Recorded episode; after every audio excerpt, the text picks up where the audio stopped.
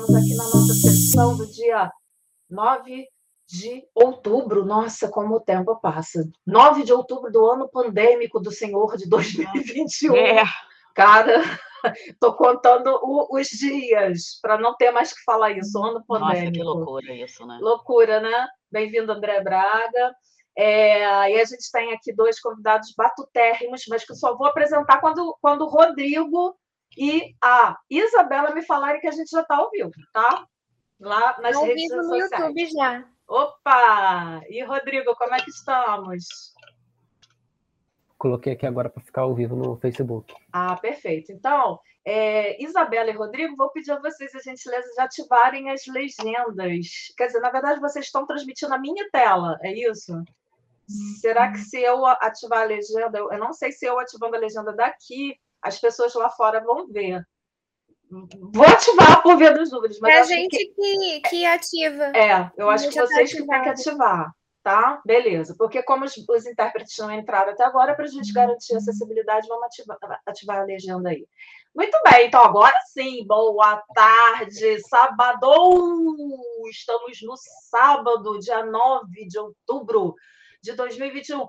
Sábado muito, muito representativo, né? Segundo sábado de outubro, é, faltam aí alguns diazinhos para a gente fazer aquelas artes junto com os nossos filhos, netos e sobrinhos, as crianças do nosso condomínio, aquelas adoráveis crianças do nosso condomínio.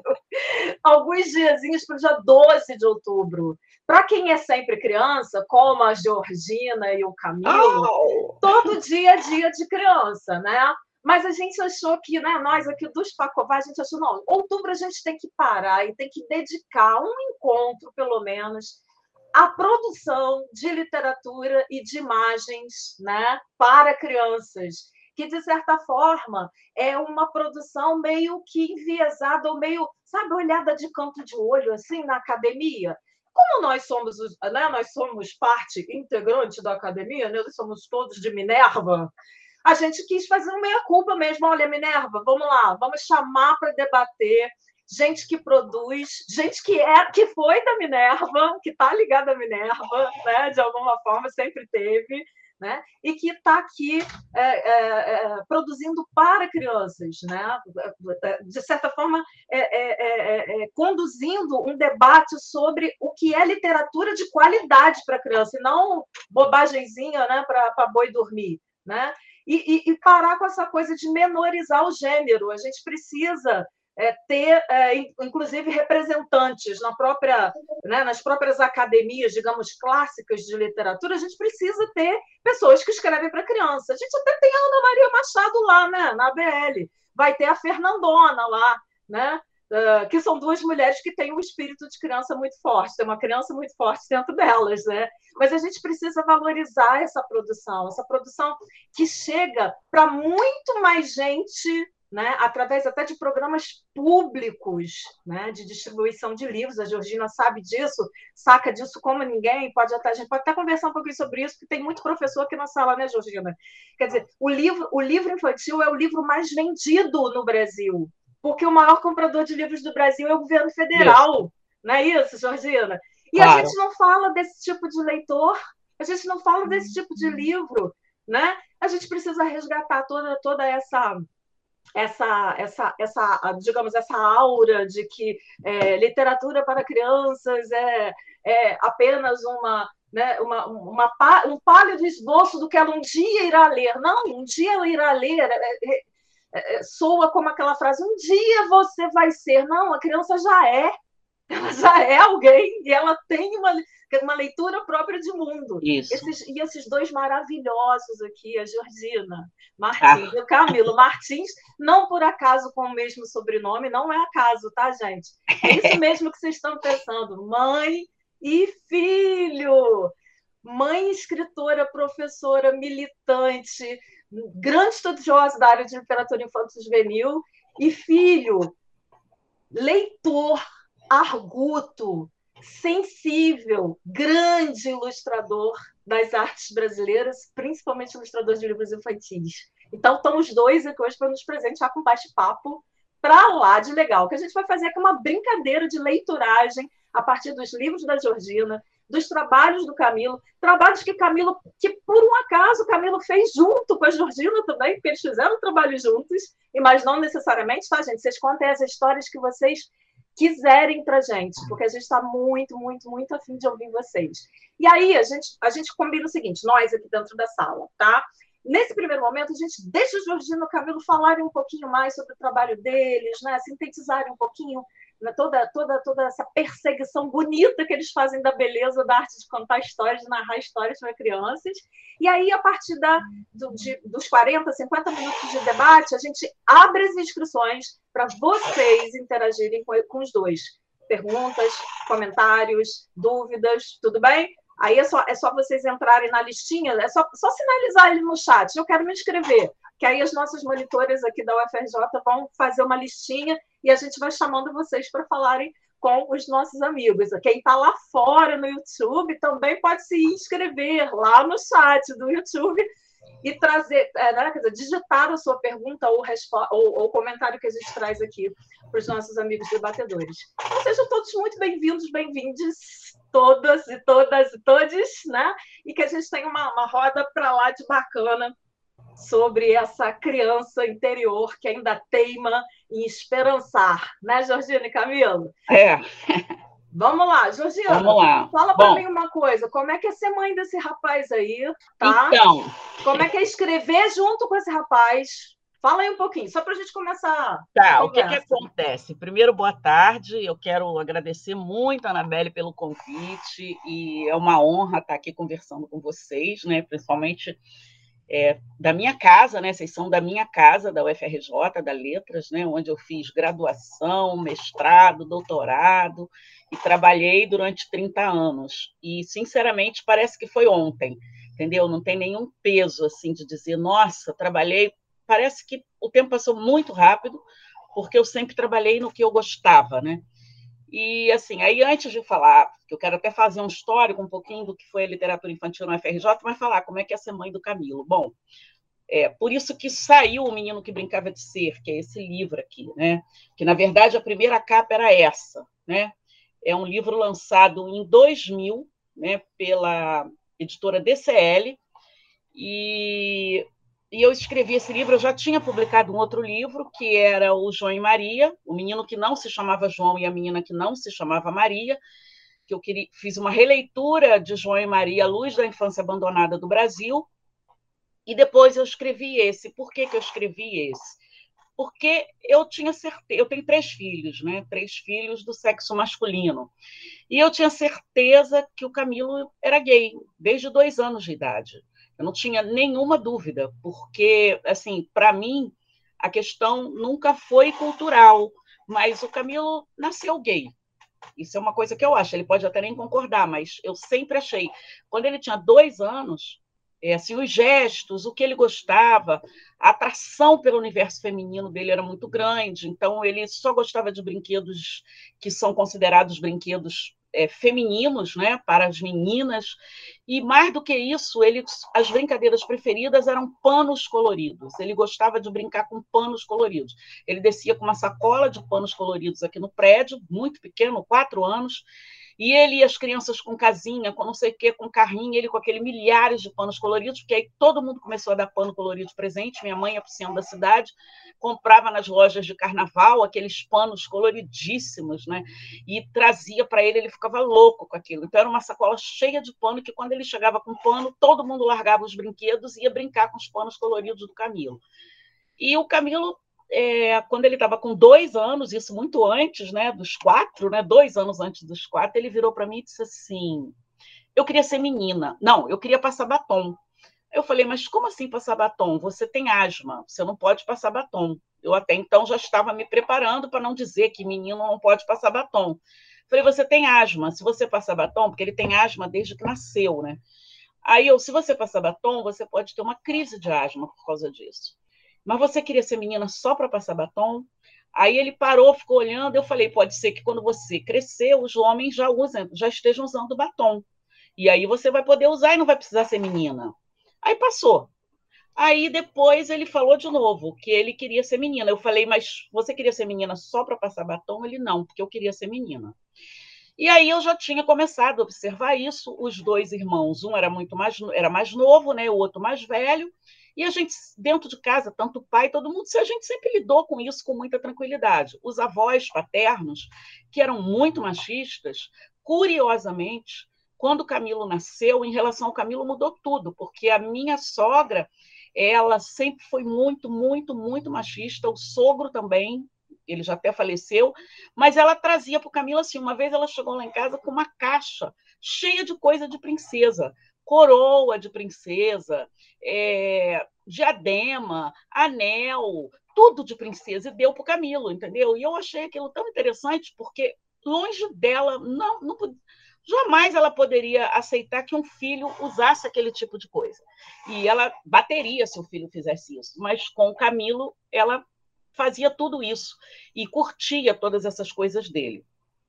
Então, ele foi crescendo, claro que ela também não entrava no, no, no, no, mérito de dizer se era gay ou não, mas ele foi crescendo com isso. E aí, o que, que aconteceu? Ele ficou na creche da UFRJ. Quando ele saiu da creche da UFRJ, e na creche da UFRJ, ele tinha muita liberdade. Né? todas as crianças brincavam do que quisesse, né? de boneca, de pano, de tudo, e ele sempre teve muita liberdade. Mas quando ele sai da creche, que vai para uma escola de ensino fundamental, né, a partir do, da alfabetização, ele chega um dia em casa e fala assim: Ô oh, mãe, a professora fez um texto sobre o carnaval. Cada um escolheu uma fantasia. Eu escolhi a bruxa, mas ela disse que eu não posso ser bruxa porque eu sou homem. Então ela escreveu bruxo mas você, ele não sabia ler ainda. Onde está escrito bruxa, você lê bruxo, porque eu quero ser bruxo. Aí eu li bruxo e levei e fui na escola no outro dia dizer, olha, o Camilo pode ser bruxa, bruxo, príncipe, princesa, o que ele quiser ser. O que eu acho que a escola tem que fazer, o que eu espero que a escola faça, é fazer com que os meninos saibam lidar com ele, que as crianças saibam lidar com isso e respeitem, porque para a gente ele pode ser o que ele quiser ser. Aí a escola aceitou e me chamou, inclusive, para fazer uma palestra para os pais, para discutir essa questão. Foi muito legal isso. E eu escrevi O Menino que Brincava de Ser a partir daí, que era um menino que queria virar menina, que ele queria ser menina. E o livro vai tratar disso. Né? E o livro foi ilustrado pela Pink Weiner, que é isso 2000, gente. Ninguém falava desse assunto no ano 2000. Ninguém discutia isso, nem na televisão. Os personagens gays que apareciam nas novelas eram todos caricatos. Não tinha nada dessa coisa que é, hoje, que felizmente é hoje. Então, a Pink Weiner e o editor que editou esse livro foi muito interessante porque ele era casado, tinha filho, e ele, depois que editou esse livro, ele resolveu se assumir gay. Porque esse livro foi uma imposição assim na editora. O pai, que era o dono da editora, trabalhava os dois filhos, e o pai é, não queria discutir esse assunto, porque não era muito machista, mas o filho, depois que publicou esse livro, que é o Vitor Maia, ele separou da mulher e se descobriu gay e, e se assumiu gay para a família, para todo mundo. E é interessante porque a Pink Weiner, quando ilustrou, ela fez uma ilustração muito ousada. Vocês imaginam isso aqui para o ano 2000. Nós estamos, tem 21 anos esse livro. Então, no ano 2000, isso aqui era um escândalo, um escândalo, um livro desse na prateleira, com esse menino vestido de menina, né? E ela fez um, uma ilustração que você vai passando as páginas, que é tipo filminho, o menino vai trocando de roupa, entendeu? Ela fez esse esquema, né? Que é um tipo, não sei se dá para vocês perceberem, ó. Ele vai trocando de roupa, né? O, é como se fosse aqueles é quadrinhos, né, de cinema que você faz assim, né? Tem um livro, como é que chama esse tipo de livro? É, tem um nome, não tem, Camila? Cara, eu conheci isso como stop motion, é isso? Não sei, Flipbook. Né? É, flipbook. Ah, isso, é, flipbook. Então, o que, que acontece? E aí foi um livro super badalado, que entrou em todos os sites, eu vou falar aqui, vocês vão estranhar, GLS, que na época, no ano 2000, se chamava GLS, que era gays, lésbicas e era gay, lésbicas e. Simpatizantes. Simpatizantes. Né? Que aí começou uma brincadeira, que a gente começou a chamar os simpatizantes de suspeito. Que a gente fala gay, lésbicas e suspeitos, porque. Mas era gay, lésbicas e simpatizantes, que se falava no ano 2000. E todos os sites apresentavam esse texto, né? apresentavam esse livro, falavam desse livro. Ele foi parar numa revista masculina, da a G Magazine, que é uma revista que eu tinha assinatura, acabei ganhando assinatura. E o editor me ligou para perguntar como é que você manda um livro infantil para a G Magazine. Aí eu falei, mas eu não mandei nada. Aí ele disse, mas como não mandou? O livro está lá. E eu escrevi para para a editora da G Magazine, telefonei, ela me falou que o livro estava lá e mandou a revista para mim. E uma matéria excelente sobre o livro. Foi o melhor lugar que fez, que fez até hoje uma matéria sobre o livro. E eu dei uma entrevista na G Magazine. O jornalista veio de São Paulo, me entrevistou, eu saí na G Magazine, não pelada, viu, gente? Porque também não interessava, ali eram só os homens que eram ficavam nus, né? Então saí na G Magazine falando sobre esse livro, foi muito bacana e o livro disparou, assim, em relação aos sites, mas nas escolas ele não entrava, que para mim era grande tristeza. Então, por incrível que pareça, até hoje eu não sei explicar. Onde esse livro foi mais adotado foram nas escolas católicas, as escolas de freiras, de padre. Eu acho que é porque tem uma proposta muito humanista, né? Na verdade, o menino, no final, ele não, não vira menina. Ele quer passar embaixo do arco-íris para virar menina, mas ele opta por ser ator de teatro, que ele vai poder fazer o que ele quiser, se fantasiar e se vestir do que ele quiser. Então, talvez tenha sido isso que tenha é, atraído as escolas católicas. E claro que as escolas, é, os evangélicos todos ficaram muito assustados. Eu tive que a escola explicar, porque um pastor de uma escola, o pastor é, da, da mãe de, de uma criança que estudava numa escola em Queimados, eu fui lá, ele disse que o filho não podia, é, o pastor disse que a criança não podia ler aquele livro, porque senão ele podia se influenciar por aquele livro.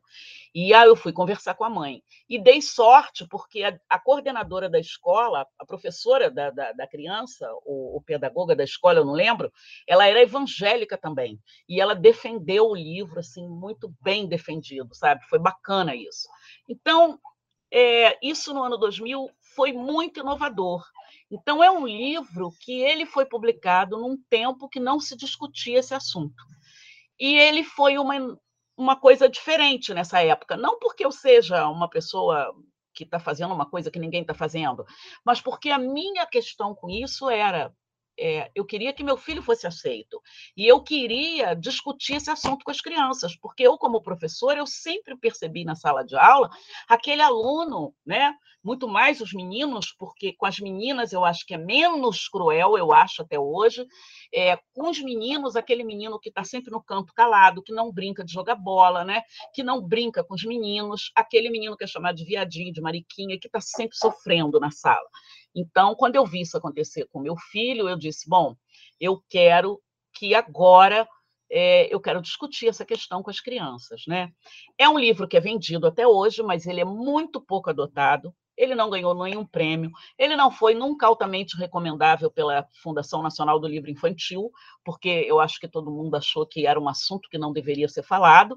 Ele nunca foi comprado pelo governo, pelo PNLD, pelo PNBE, porque é um, até hoje é uma complicação, eu acho que até hoje mesmo, com todos os avanços que a gente teve, é, eu acho que o governo não compra o livro, apesar de que esse governo é um lixo, claro, a gente sabe disso, mas os, os os pareceristas, as pessoas que estão lá fazendo parecer e estão escolhendo os livros para o PNLD, eu já participei, quase participo esse ano de novo, só não participei porque eu tive um livro escolhido na versão anterior, são professores como a gente, assim, são professores e são muito bons professores.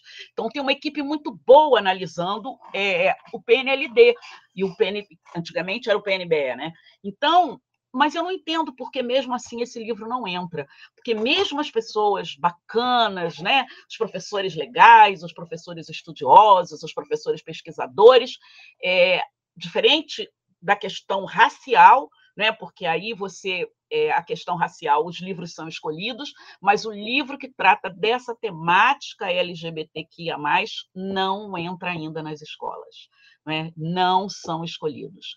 É, eu acho que tem uma coisa, ah, tem medo de entrar e o pai lá criar caso. As escolas públicas elas são mais livres para isso, mas ainda assim é, ainda, tem, ainda tem essa questão hoje do neopentecostalismo no Brasil, que é muito forte, e esse tema não entra na escola, entendeu? Então, ser mãe do Camilo, respondendo a pergunta da Anabelle, foi isso, né? Foi me preparar para enfrentar toda uma sociedade porque por ter um filho gay. E eu sempre fiz questão, eu ia festinha de aniversário, que o Camilo era convidado, né? Na época que a Anabelle tem criança, né? Tem um período que a gente passa só à festa de aniversário, né? Parece até que a gente bota anúncio no jornal, quero ir numa festa de aniversário. Aí todo sábado, todo domingo tem um sujeitinho lá que faz aniversário, vamos nós para a festa de aniversário. E eu, nessas festas de aniversário, eu sempre sentia que os pais ficavam olhando de de rabo de olho para Camilo, entendeu? As crianças não, não tinha nenhum problema. Mas eu percebia o olhar dos, o olhares, os olhares dos pais, né? Olhando de rabo de olho, risinho, né? Tipo, né? Esse menino anda rebolando, esse menino está desmanhecando. Então eu sempre percebi isso. E é claro que eu percebia esse olhar e ficava muito dolorida por dentro, né? E, a gente, e eu sempre preparei o Camilo para enfrentar isso né? E ele, aí depois ele pode falar como ele enfrentou isso, né? Mas eu sempre preparei para isso. Então, por isso eu escrevi esse livro, né? E escrevi esse livro pensando em lutar contra a homofobia. E aí, quando eu escrevi esse livro, é, eu fiz várias entrevistas a vários lugares. Aí aconteceu uma coisa muito engraçada. Eu fui no programa da Marília Gabriela e foi maravilhoso.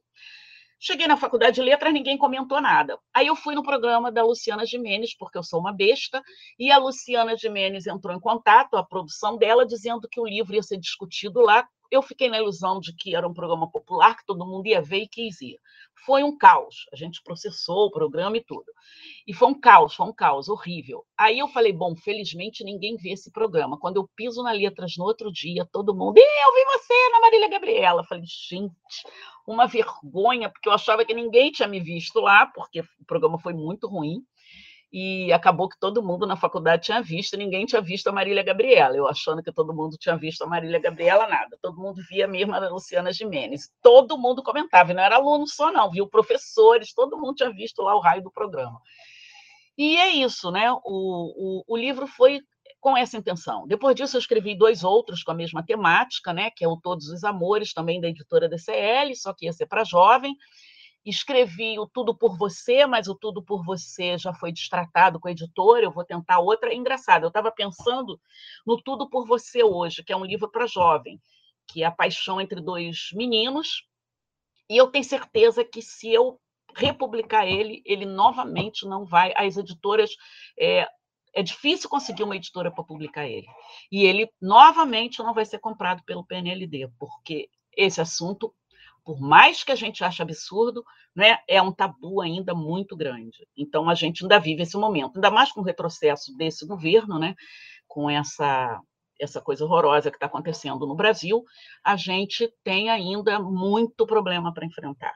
Né? Eu é, e ser mãe do Camilo é isso, né? Era não dormir à noite achando que, que podia ter acontecido alguma coisa com ele, é ter telefone de todos os amigos e ligar no, de madrugada para a boate onde ele estava, não conseguia falar com ele, falava com os outros amigos que já sabiam. Era os amigos dormirem aqui em casa para não voltar para casa tarde, porque eu tinha muito medo né, dos ataques homofóbicos, de tudo isso. Então, é isso ser mãe do Camilo, mãe de filho LGBT, é, é, é, bacana, entendeu? A gente faz um monte de coisas juntas, né? Dá aula e ele já ilustrou um livro meu, agora ilustrou o segundo que vai sair. Você está com um em busca do mar aí, Camilo? Eu não tenho nenhum aqui para depois mostrar. Eu é um... tenho as ilustrações, eu não sei ah, se eu estou com o livro. Mostra. Então, Sim. ele ilustrou um livro meu, ilustrou dois agora. Um vai sair pelas Paulinas e, e é isso, gente. Ser mãe do Camilo é isso, né? Ele agora pode falar um pouquinho. Então... Ser mãe de Camilo, olha que coisa é, que, é, que Agora, tem um protesto. O Camilo dele... é aluno da Belas Artes, né? Eu da Belas Artes. O Camilo fez Belas Artes. Isso aí. Então, é aluno, ele está na UFRJ desde a creche. Né? Ele fez a creche, aí sai para fazer ensino médio, né? fundamental e médio, e volta para a UFRJ na Belas Artes, e agora está se candidatando é, ao programa de antropologia no, no IFIX, no mestrado de antropologia. Então, já passou na primeira seleção, que é a prova, e está esperando, vai, agora vai ter a entrevista. Então, continuar Gente, sendo do FRJ. Né? É um selo, é um selo. É, selo é um da selo. Minerva, não tem jeito. É. Mas, Bonita, estava aqui né, pensando um turbilhão de ideias, as pessoas também estão se manifestando. Eu vou tentar traduzir algumas, algumas das questões que elas trouxeram. Olha, tem professora da educação infantil assistindo a gente, Georgina. E quando você falou, é, ela, né, que é a Jéssica, né? A Jéssica disse assim, cara, é tão frustrante você ser professora de educação infantil e não poder conversar abertamente sobre esse assunto, porque você não sabe como é que isso vai chegar na, na, na, na orelha da diretora, é. na, na, na, outra, na outra orelha do pai lá em casa, né, nesse surto de neoconservadorismo que a gente está vivendo. Realmente é, é frustrante, é, é, angustiante, porque certamente a gente identifica na sala de aula né, esse, essas crianças sei lá, vou chamar de crianças índigo, crianças que têm uma luz diferente, elas têm uma fala diferente, o corpo delas fala de forma diferente. E a gente é, de certa forma, treinadinho para tratar todo mundo igual. Né? É. tratar igual, que é uma. Não, sei lá, é um negócio meio escroto que a sociedade do capital inventou para a gente se acostumar a padrões de comportamento, né?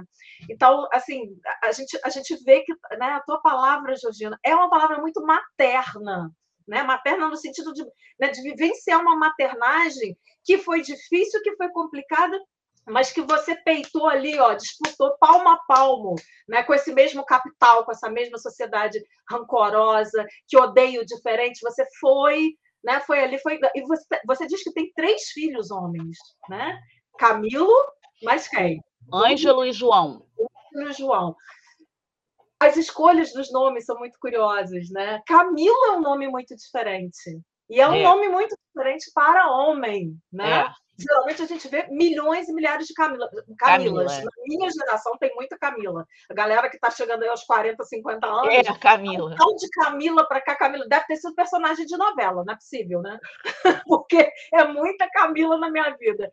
Mas veja, quer dizer, olha a significância de tudo isso. A escolha de um nome, a escolha de uma escola, a creche da UFRJ. Foi o primeiro lugar que acolheu o Camilo, é. não há diferença dele. Foi. Imagina se ele tivesse parado numa escola que não fizesse esse acolhimento, né? Quer dizer, tudo poderia ter dado errado já lá cedo, né? Quer dizer, isso faz muita diferença.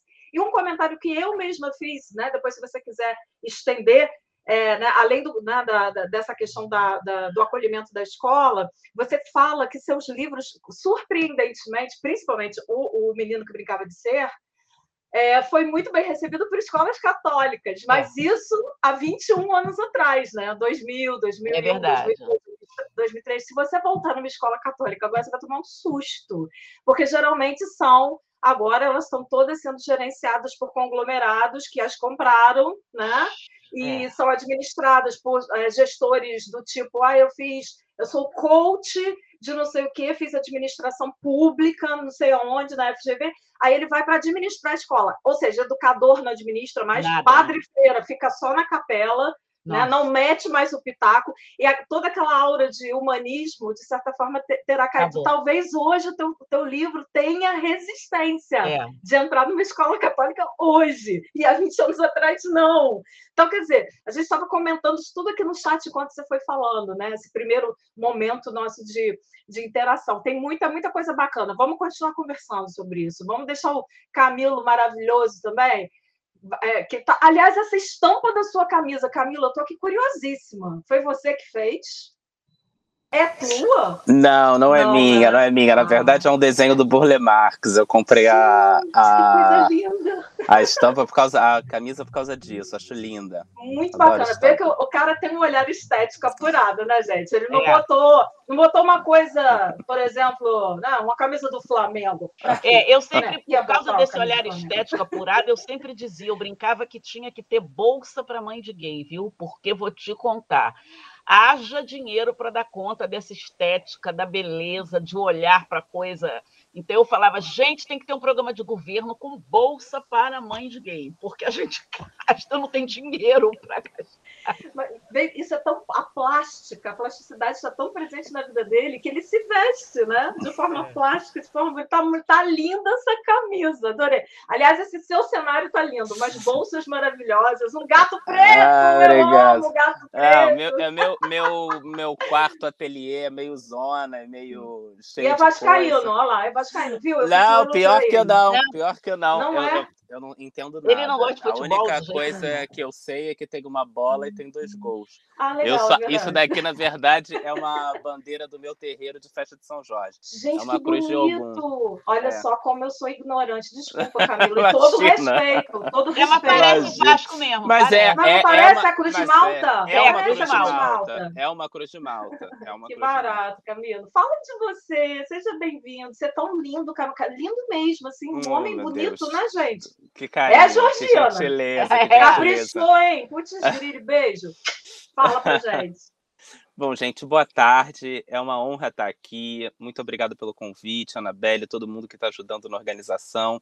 É uma honra poder fazer esse retorno né, ao FRJ, o eterno retorno ao FRJ. É, como falaram, né, eu fui da creche, eu fiz a minha graduação na EBA, é, terminei em 2017, eu fiz gravura. E a UFRJ é isso, né? É a, a mãe da minha mãe, é a minha mãe também, é a mãe de muita gente, então é sempre uma alegria estar aqui, ainda mais é, nesse período, né? Tá falando em instituições públicas é sempre uma alegria imensa. Bom, é, eu sou o Camilo, é, como a, a minha mãe já fez uma introdução sobre a minha infância. É, eu sempre gostei muito de desenhar, sempre gostei muito de. E eu sempre gostei muito de desenhar, eu, tendo, eu tenho a impressão de que todo ilustrador começa por isso. Eu sempre gostei muito de desenhar quando era criança. E é, é esquisito falar isso, porque parece que é, uma, é um atributo só dos ilustradores ter gostado de desenhar quando criança, quando a gente sabe que é uma grande mentira. Toda criança gosta de desenhar em algum momento da, da infância dela, e ela deve sim gostar de desenhar e ser motivada a desenhar o tempo inteiro, por mais que ela não venha se tornar uma ilustradora, né, quando crescer. Então, eu sempre gostei de desenhar e eu sempre soube que eu ia trabalhar com desenho, com pintura de alguma forma, desde pequeno. Eu dizia isso desde pequeno, que eu queria trabalhar com imagem. Então, é, por sorte, né, minha família sempre incentivou muito, gostaram muito é, dessa minha decisão, me davam muitos materiais, eu pedia, a gente tinha muito pouco dinheiro, então eu pedia para quando era datas comemorativas, né, aniversário, Dia das Crianças, eu pedia que cada um desse um pouquinho de dinheiro, alguém da cada um da família, vó, pai, mãe, e aí eu ia na papelaria e comprava material. Então eu fui né? Quando podia fazer a graduação, eu escolhi fazer a EBA. Na época eu escolhi gravura porque era a graduação que tinha a maior carga horária de aulas de desenho, desenho artístico, modelo vivo, etc. Me apaixonei, ainda não sabia o que, que eu ia fazer com todo aquele desenho né, que eu estava experimentando. E o fato de eu ter conhecido, posso dizer hoje, né, a minha segunda mãe, a Graça Lima, é, na graduação foi o que me fez decidir ilustrar livros né, para crianças e jovens. E aí, em 2017, assim que eu me formo, é, eu dou sorte de conhecer a primeira escritora do meu primeiro livro num curso de ilustração que eu estava fazendo. É, e aí ela me convida para ilustrar o primeiro livro dela, e aí eu faço o, o primeiro livro assim que eu me formo. Depois eu fui para pra, eu fui selecionado para representar o Brasil na Bienal é, de Ilustração da Eslováquia. E lá foi engraçado, porque eu acho que foi quando eu defini sobre o que, que eu queria desenhar, sobre o que, que eu queria ilustrar, sobre o que, que eu queria falar. Porque eles chamam vários países, né, representantes de vários países, e a, a, a, gente tem que desenhar uma ilustração coletiva, cada um vai desenhar um, um objeto, né, uma, uma, uma cena. E a temática da, da época era o folclore do seu país. E foi sensacional, porque a forma como eles olham, é, como o mundo olha para a nossa cultura, para as nossas histórias, é tão bonita que eu pensei que era sobre isso que eu queria falar, sobre a gente, sobre nós, né, sobre o que a gente vive, sobre a nossa cultura, que a gente quase não escuta mais nas escolas, né? Então lembro que na época eu fiz um boitatá e eu fiz o mito da origem do fogo é, na cultura é, Yorubá, um mito de Xangô, é, trazendo fogo para a terra, e eles ficaram encantados. E aí eu fiquei pensando muito nisso, né? Eles não querem mais saber qual é a nossa versão da fada, qual é a nossa versão do duende. É, a gente tem que falar sobre nós mesmos, né? Assim como eles falam sobre eles, sobre os duendes deles, a gente tem que falar sobre a nossa cultura.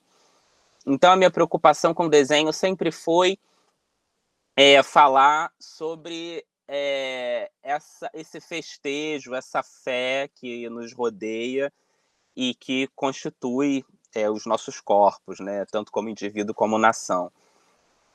E eu, eu digo muito, né? eu digo sempre assim que as minhas maiores influências hoje não são grandes pintores e grandes é, nomes assim das artes plásticas. Eu acho que o que realmente me ensinou a desenhar foi roda de samba, foi festa de terreiro, foi roda de jongo, porque foi quando eu comecei a entender onde eu estava, sobre o que eu poderia falar e sobre como eu poderia falar, né? Eu acho que a gente por muito tempo fica se perguntando o que é o Brasil, né? Como é que a gente vai entender o que é o Brasil? E aí você fala para a pessoa assim, ah, eu acho que para entender o que é o Brasil, você vai numa roda de samba, você vai ver o Círio de Nazaré, e depois você vai ver um desfile de carnaval. Aí a pessoa fala, tá, então ela vai em cada uma dessas três comemorações, aí ela chega na final ela fala, tá, agora eu entendi. E aí você pergunta para essa pessoa, então, agora o que é o Brasil? Ela fala, não sei, né? Continua sem saber explicar. Então é, é... o desenho para mim, até pensando no processo da durante a pandemia, é uma forma de me conectar com essa com, com, essa, com essa cultura, né? com, essa, com, essa, com essa fé do outro, né? com essa crença brasileira num, num país tão enlouquecido, é enlouquecido bom também, né? não enlouquecido só negativo. E, e eu acho que é um pouco sobre isso o meu trabalho, é um pouco. Eu acho que é um pouco da minha formação, a minha mãe, ela sempre foi uma pessoa, minha mãe e meu pai sempre foram pessoas muito conectadas com a cultura brasileira, com a dita cultura popular brasileira, né? Eu digo dita cultura popular porque toda cultura é popular. É, então eu acho que isso me formou e a minha fé, né, por ser uma pessoa de umbanda, uma pessoa de terreiro, me mostrou como era interessante é, esse mundo onde as pessoas acreditam nas coisas, né? E aí eu acho que eu só fui entender isso quando eu li um livro da Marie-José Monzan, que é o Homo Spectator, que ela diz que, na verdade, a grande coisa que faz as pessoas acreditarem em coisas é a imagem. A gente acredita através das imagens, né? Então, desde os homens das cavernas que imprimem a própria mão na parede para sentir que eles existem, né? Para ter uma impressão do próprio corpo, quando você se imprime no mundo, é a forma, é a confirmação de que você existe. Não é se olhar, não é olhar o seu reflexo, é se imprimir no mundo, né, que, se, que confirma a sua existência. E aí, a partir daí, você faz todo mundo acreditar no que você quiser. Quando você começa a dominar as imagens, você faz as pessoas acreditarem no que você quiser tanto para o bem quanto para o mal, porque não é à toa que a gente está na era das fake news. Se as imagens não tivessem esses poderes tão absurdos, a gente não conseguiria acreditar em imagens tão simples e tão vulgares como são as fake news, sem nem se preocupar em confirmar se elas existem ou não. A imagem, pelo simples fato dela existir, ela confirma a realidade da forma como ela imprime do mundo, né? E eu acho isso muito bonito. Até pensar na parte negativa é bonita, porque mostra como a gente é muito menor do que a nossa arrogância pensa, a ponto de acreditar em toda a simplicidade de qualquer imagem. E aí, pensando no livro infantil, pensando nesse livro infantil, ilustrado pela, pela Pink Weiner, como a, a, a imagem tem uma coisa tão poderosa na mão da criança, o objeto livro, está aí essa tecnologia que perdura mais de 6 mil anos, 70 mil anos, né? a nossa tecnologia mais durável. Ainda não inventamos nada que dure mais tempo do que um livro. É, por quê? Porque o livro ele tem, ele tem todas as formas da gente ver o mundo dentro de um único objeto, que é pelo toque, o gesto, pela leitura e pela imagem. Então você consegue ter a expressão final de tudo que é o visual e o visível dentro de um único objeto. E aí, quando uma criança pega um objeto desse, e ela pode passar pelas páginas e ver um mini-filme, ver uma, um, um, um corpo que seria dito de um menino masculino, vestido numa roupa que seria dita de uma menina, e aquilo se mistura e se confunde, ela consegue entender que o mundo é tão complexo como ela imagina que ele é. Porque, na verdade, a criança ela não se depara com um mundo que é mais complexo do que ela imagina. Na verdade, o mundo é tão complexo quanto a imaginação dela, porque a imaginação da criança é sempre uma coisa muito maluca e mais livre do que as amarras que a gente vai tentando criar nessa infância.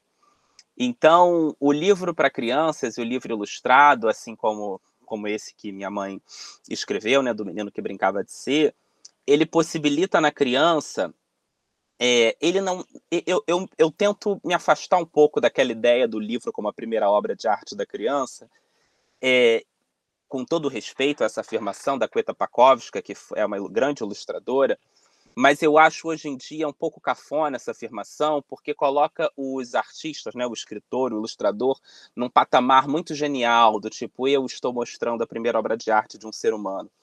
E eu acho que não é isso. Eu acho que, na verdade, é esse objeto é esse artefato visual e visível que possibilita que o indivíduo consiga conquistar liberdade sobre o mundo que ele quer construir. Né? E ele tem a capacidade de criar narrativas a partir do que ele vê, a partir da história que ele ouve. As diversas formas de se ler um livro, né? a leitura solitária, a leitura em voz alta, a leitura conjunta. Isso vai criando uma comunidade, isso vai fazendo com que a criança queira desenhar aquele livro que ela viu, queira desenhar aquela história que ela ouviu, repetir aquelas imagens que estão no livro, você ver um menino vestindo uma, uma, uma, um vestido, usando brincos num livro, você se sente acolhido, você se coloca num lugar onde você pode é, ser também aquele menino, ser também aquele arco-íris, usar também aquelas roupas. O fato daquela ilustração ser algo quase como se fosse não sei se vocês têm na memória aquelas revistas antigas de moda que vinha o corpo da mulher separado e as roupinhas em destaque. Modista. Você modista, você modista, brincar de modista, adorava. Você recortava e encaixava o vestido, desencaixava o vestido. Isso transforma a, a, a performance de gênero, por exemplo, numa brincadeira, numa coisa tão simples e tão fácil quanto escovar os dentes e tomar banho. E eu acho que essa facilidade de viver as complexidades da vida adulta deve ser mostrada para as crianças, né? Por isso que a gente deve tratar temas como a LGBTfobia, como a morte, como a depressão, porque é, o problema dos finais felizes é prometer um mundo que é impossível, né? Então, é, a fantasia, na verdade, ela também tem que ter tristeza. Então, eu fico muito feliz de trabalhar com livros para crianças e jovens, porque eu acho que o diálogo e o desafio é muito maior, porque a criança talvez seja o público mais exigente e mais sofisticado que a gente tem para poder é, construir questões, né, coisas estéticas ou não. A criança ela vai dizer se ela gosta se ela não gosta, ela não tem meias palavras, ela sabe exatamente a história que ela quer ouvir, a história que ela não quer ouvir, se ela se identifica ou não com a personagem, se ela se ela odeia a personagem. Então é, é muito bom poder ilustrar para crianças e ouvir o que é, as crianças têm para dizer e para mostrar né? É, é, é isso. Camilo, que fala potente, muito bonita essa fala. Né? Teve um momento que você disse assim, a ilustração é um se imprimir no mundo, né? E acreditar que você existe, que você é palpável, que você é concreto, bacana. E é isso que você vem fazendo, né? Desde dizer, que o homem e a mulher, enfim, nós vimos fazendo desde a, das cavernas, é verdade, a gente precisa uhum. acreditar que está aqui, acreditar que essa existência tem um sentido, né? E a ilustração dá, né? dá, dá sentidos a isso. Olha que bacana, tá todo mundo aqui seu fãzão, tá? Já virou fã, o pessoal já, tá, já, tá, já, simpatizou com você pelo fato de você ser de São Jorge, cabeça de São Jorge, um monte de gente viva São Jorge aqui, que meu guerreiro, meu protetor, coisa boa. Veja como todas essas sensibilidades se aguçam, né? Né uhum. A sensibilidade da, da narrativa em desenho e da narrativa de uma fé também, em desenho, que se desenha, que se processa. Bonito demais, bonito demais. Vou fazer uma perguntinha safada para vocês dois. Claro. Já teve um troca-troca? Um Georgina ilustrando e não. Camilo escrevendo. Ah, não. Olha, Camilo, eu ia adorar. O Camilo até escreve, já escreveu uma história quando Olha. trabalhou lá na Fábula, né? Você escreveu um livro lá, uma Isso. fábula mas eu desenhar nem pensar, gente, eu não passo daquela, daquela, daquele desenho que a gente faz casinha assim e bota o telhadinho com um triângulo. Fiquei ali, eu não tenho a menor condição, a menor condição de desenhar. Entendeu? Então, isso não vai acontecer, gente. Faz uma cola, pede cola, Jordina. Pedir cola, né? Pede cola. É, eu, Fala, a fala. dobradinha, não, a dobradinha que a gente está fazendo agora é eu propus uma história para ela escrever que eu quero ilustrar e ela está escrevendo essa história, um livro. Na verdade, não é exatamente uma história, né? É uma brincadeira como se fosse um, um almanaque. Olha que bacana! É, é verdade. Ele propôs e aí eu estou fazendo. Então, assim, eu queria falar uma coisa, quando a Anabelle falou, até para situar vocês um pouco do histórico da literatura infantil na UFRJ, né? Eu acompanhei essa história. É, o que, que acontece? A literatura infantil, em, em 91, eu fui fazer a especialização em literatura infantil na UFRJ, na Letras, e nós tínhamos é, no quadro de professores, a Francisca Nóbrega, que faleceu, infelizmente, ela era professora de ciência da literatura e trabalhava com literatura infantil. A Glória Pondé, que também faleceu e que foi um grande nome da literatura infantil. E a gente, e Luci Ruas, que está viva, felizmente, Luci Ruas, é, Armando Gens, Rosa Gens, é, Elizabeth Vasconcelos, que está aposentada. Então, tinha um grupo de literatura infantil muito forte na Faculdade de Letras, mas que é, algumas dessas pessoas, à exceção da, da, da, da, Francisca e da Glória, não gostavam de brigar, né? porque a, a Glória e a, a Francisca ia lá, brigava, enfrentava. E essas pessoas eram mais assim tranquilas, né, conquistando, tentando conquistar o espaço sem fazer barraco. E eu, como sou muito barraqueira, eu ficava olhando aquilo e falava, gente, não é possível, algumas coisas você tem que fazer um barraco para conseguir, né? E aí a literatura infantil nesse período, ela sempre foi considerada uma coisa menor. E se dizia na faculdade de letras, é, ninguém dizia, mas a impressão que a gente tinha era que quem trabalhava com literatura infantil é porque não conseguia fazer melhor.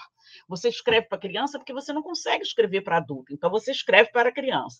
E via a literatura infantil como uma coisa menor. E a gente, esse grupo, batalhou muito para derrubar isso. Né? A gente batalhou, batalhou, batalhou, começou a apresentar projetos, mostrar que não era assim.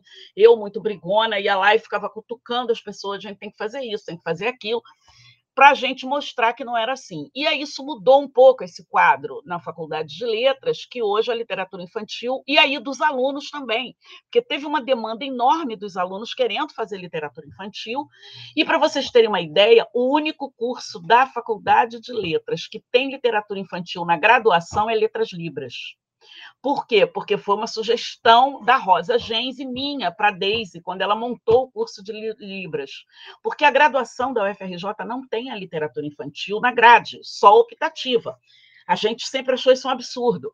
A gente conseguiu, e assim, essas pessoas, né, Glória, Luci e Francisca, é, Rosa, conseguiram fazer a especialização em literatura infantil, que tem mais de 40, já tem 40 anos na UFRJ, mas nunca virou um mestrado entendeu? Sempre foi muito difícil enfrentar isso na academia. Então, é, hoje as pessoas têm um respeito maior pela literatura infantil, mas certamente ainda tem professores que acham que é uma coisa menor. Né? Certamente. Acha que é menor, acha que é porque você não consegue, porque também tem outro dado que eu acho.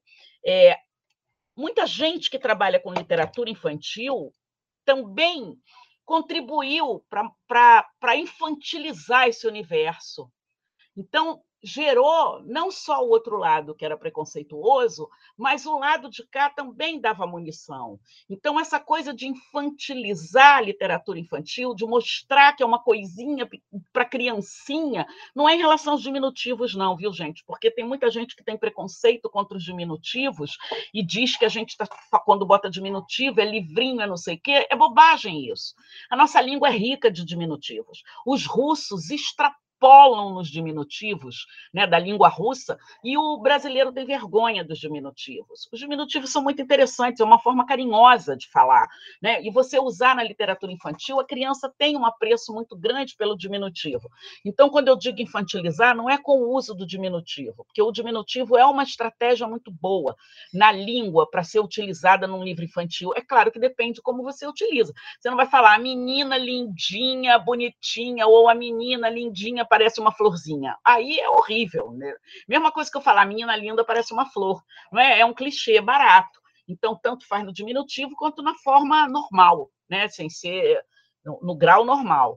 Então, é, você transformar essa literatura, contribuir não estudar essa literatura como um produto da cultura é o grande problema, porque a literatura infantil, a literatura de uma maneira geral, é um produto da cultura. Então, ela tem que ser vista como um produto da cultura. Qual é a diferença para mim? A diferença é o emissor, aquele com quem você está falando. A Clarice Lispector, que nos contos, que nos romances, ela tem textos tão densos, né, de uma densidade é, é, é, de uma coisa psicológica, de uma coisa do fluxo da consciência, no livro infantil, ela não abre mão é, da, da, da, da, da competência, não abrir mão da sofisticação literária, mas ela sabe que ela está falando para a criança. Então, ela faz um discurso filosófico também no livro infantil, mas adaptado para o público que ela tem. Então, é isso. É, assim, Graciliano Ramos escreveu o livro infantil, que é A Terra dos Meninos Pelados, né? É, escreveu alguns contos que hoje transformaram em livro infantil, que é o conto que ele escreve para para a neta, que é Luciana. É, Drummond escreveu poemas infantis que são usados até hoje em alguns livros, em coletâneas. O, o Saramago tem livro infantil. É, Clarice Lispector tem livro infantil, um monte de gente no mundo tem livro infantil e não tem vergonha disso, não é? é e no Brasil se tinha vergonha, hoje não. E até os escritores os escritores que são considerados escritores para livro de gente grande, eles correram para a literatura infantil com a ilusão de que iam ganhar mais dinheiro na literatura infantil, porque a literatura infantil é mais vendida, claro. Mas na época que eu comecei a publicar, no ano 2000, 99, 2000, era mais fácil publicar, porque os projetos, as compras de livros aconteciam, as livrarias, as pessoas compravam, as escolas compravam. Depois o mercado foi ficando muito complicado. E depois, e com a pandemia, então nem se fala, porque agora você não tem mais, as escolas não estavam funcionando, a gente não pode ficar circulando em livraria para fazer lançamento. Então, hoje não é um bom mercado e as editoras estão recusando muita coisa, porque também já tem muita coisa. Então, muita gente que está pensando que hoje o livro infantil vai dar dinheiro, é mais ou menos, é muito complicado. Eu li ontem que a princesa é, casada lá com o príncipe, como é que é o nome dessa, daquela princesa que largou lá o, o Reino Unido e mora nos Estados Unidos agora, aquela atriz, Megan, né? Megan, Uhum. A Megan, ela está lançando um livro infantil. Eu li ontem no jornal. Falei, gente, agora a princesa resolveu lançar um livro infantil. É claro que ele vai ser o mais vendido do mundo, né? Porque todo mundo vai comprar, porque é o livro que a princesa escreveu, que pode ser uma porcaria, não sei, pode ser ótimo, mas pode ser uma porcaria, mas vai vender, né? Então, é, esse mercado da literatura infantil, ele é um mercado muito complicado, porque ele é muito, o livro infantil também é, é muito ditado pelo mercado. Né? Você diz assim, eu quero escrever, eu vou escrever um livro que vai abordar determinado tema. Então, escrever uma coisa que, que brota da sua consciência, que brota das, das memórias, né, das relações, das coisas que você ouviu, ouviu, no, ouviu, ouviu no meio da rua, no, na sua vida, e que eu acho que todo escritor escreve assim, mas pode ser que o livro não seja publicado, como eu estou falando com vocês, no caso do. De, se você vai discutir esses temas, e eu não quero discutir esse tema porque é moda. Eu estava falando disso no ano 2000, é porque é uma coisa que impacta a mim, é uma coisa que me diz respeito, entendeu? Assim, de, de militar contra a homofobia.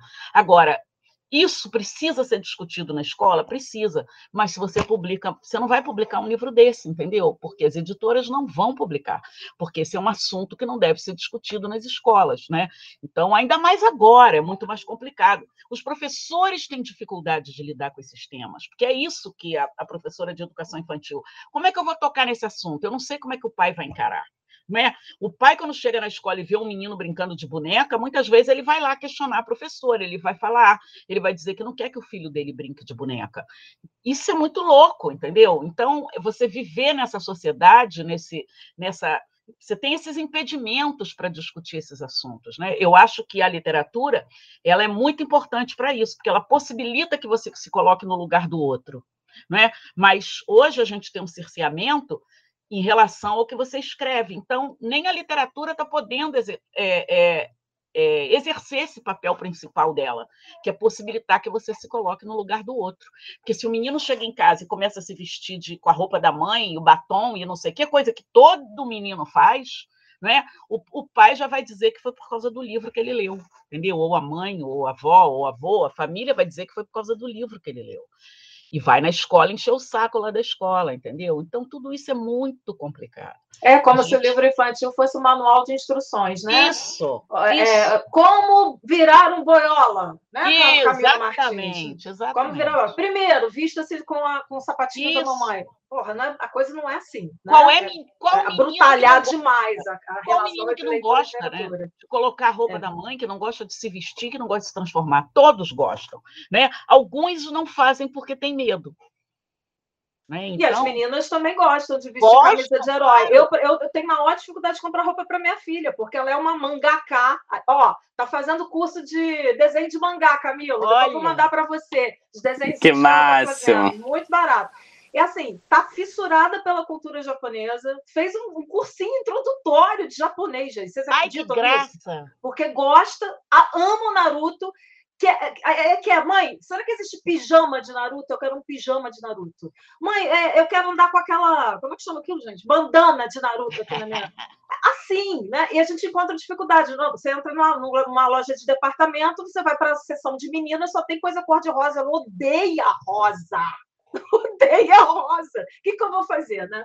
Mas deixa eu dar duas notícias para a Georgina, boas, antes de passar para, para os cinco inscritos que nós já temos. Olha que coisa linda. Todo mundo quer falar com você, Georgina, antes de você se ir. Ó, lá na UFRJ, na Faculdade de Educação, a gente tem uma disciplina chamada Literatura Infantil, que a princípio era só para o pessoal de pedagogia.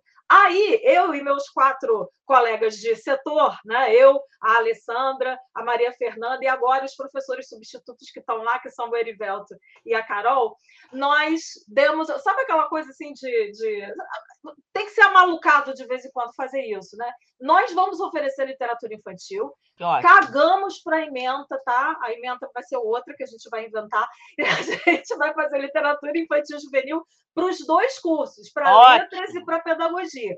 A gente vai sempre assim, a cada semestre sim, semestre não, a gente vai é, é, oferecer no noturno, porque a gente Muito quer bom. pegar, quer priorizar os alunos do curso noturno de letras que quase nunca têm direito, né? Não Pode tem acesso a gente para ir lá falar com os alunos. E é claro que a gente vai fazer exatamente nesse esquema, esquemas de oficinas, convidados, né? Pelo menos uma Ótimo. vez por mês a gente vai chamar gente de fora, gente que trabalha com isso para falar para os meninos, né? E a disciplina está sempre bombando. Já é o terceiro semestre que a gente está oferecendo. No primeiro semestre foram 50 inscritos. É sempre, no é segundo, é incrível, né?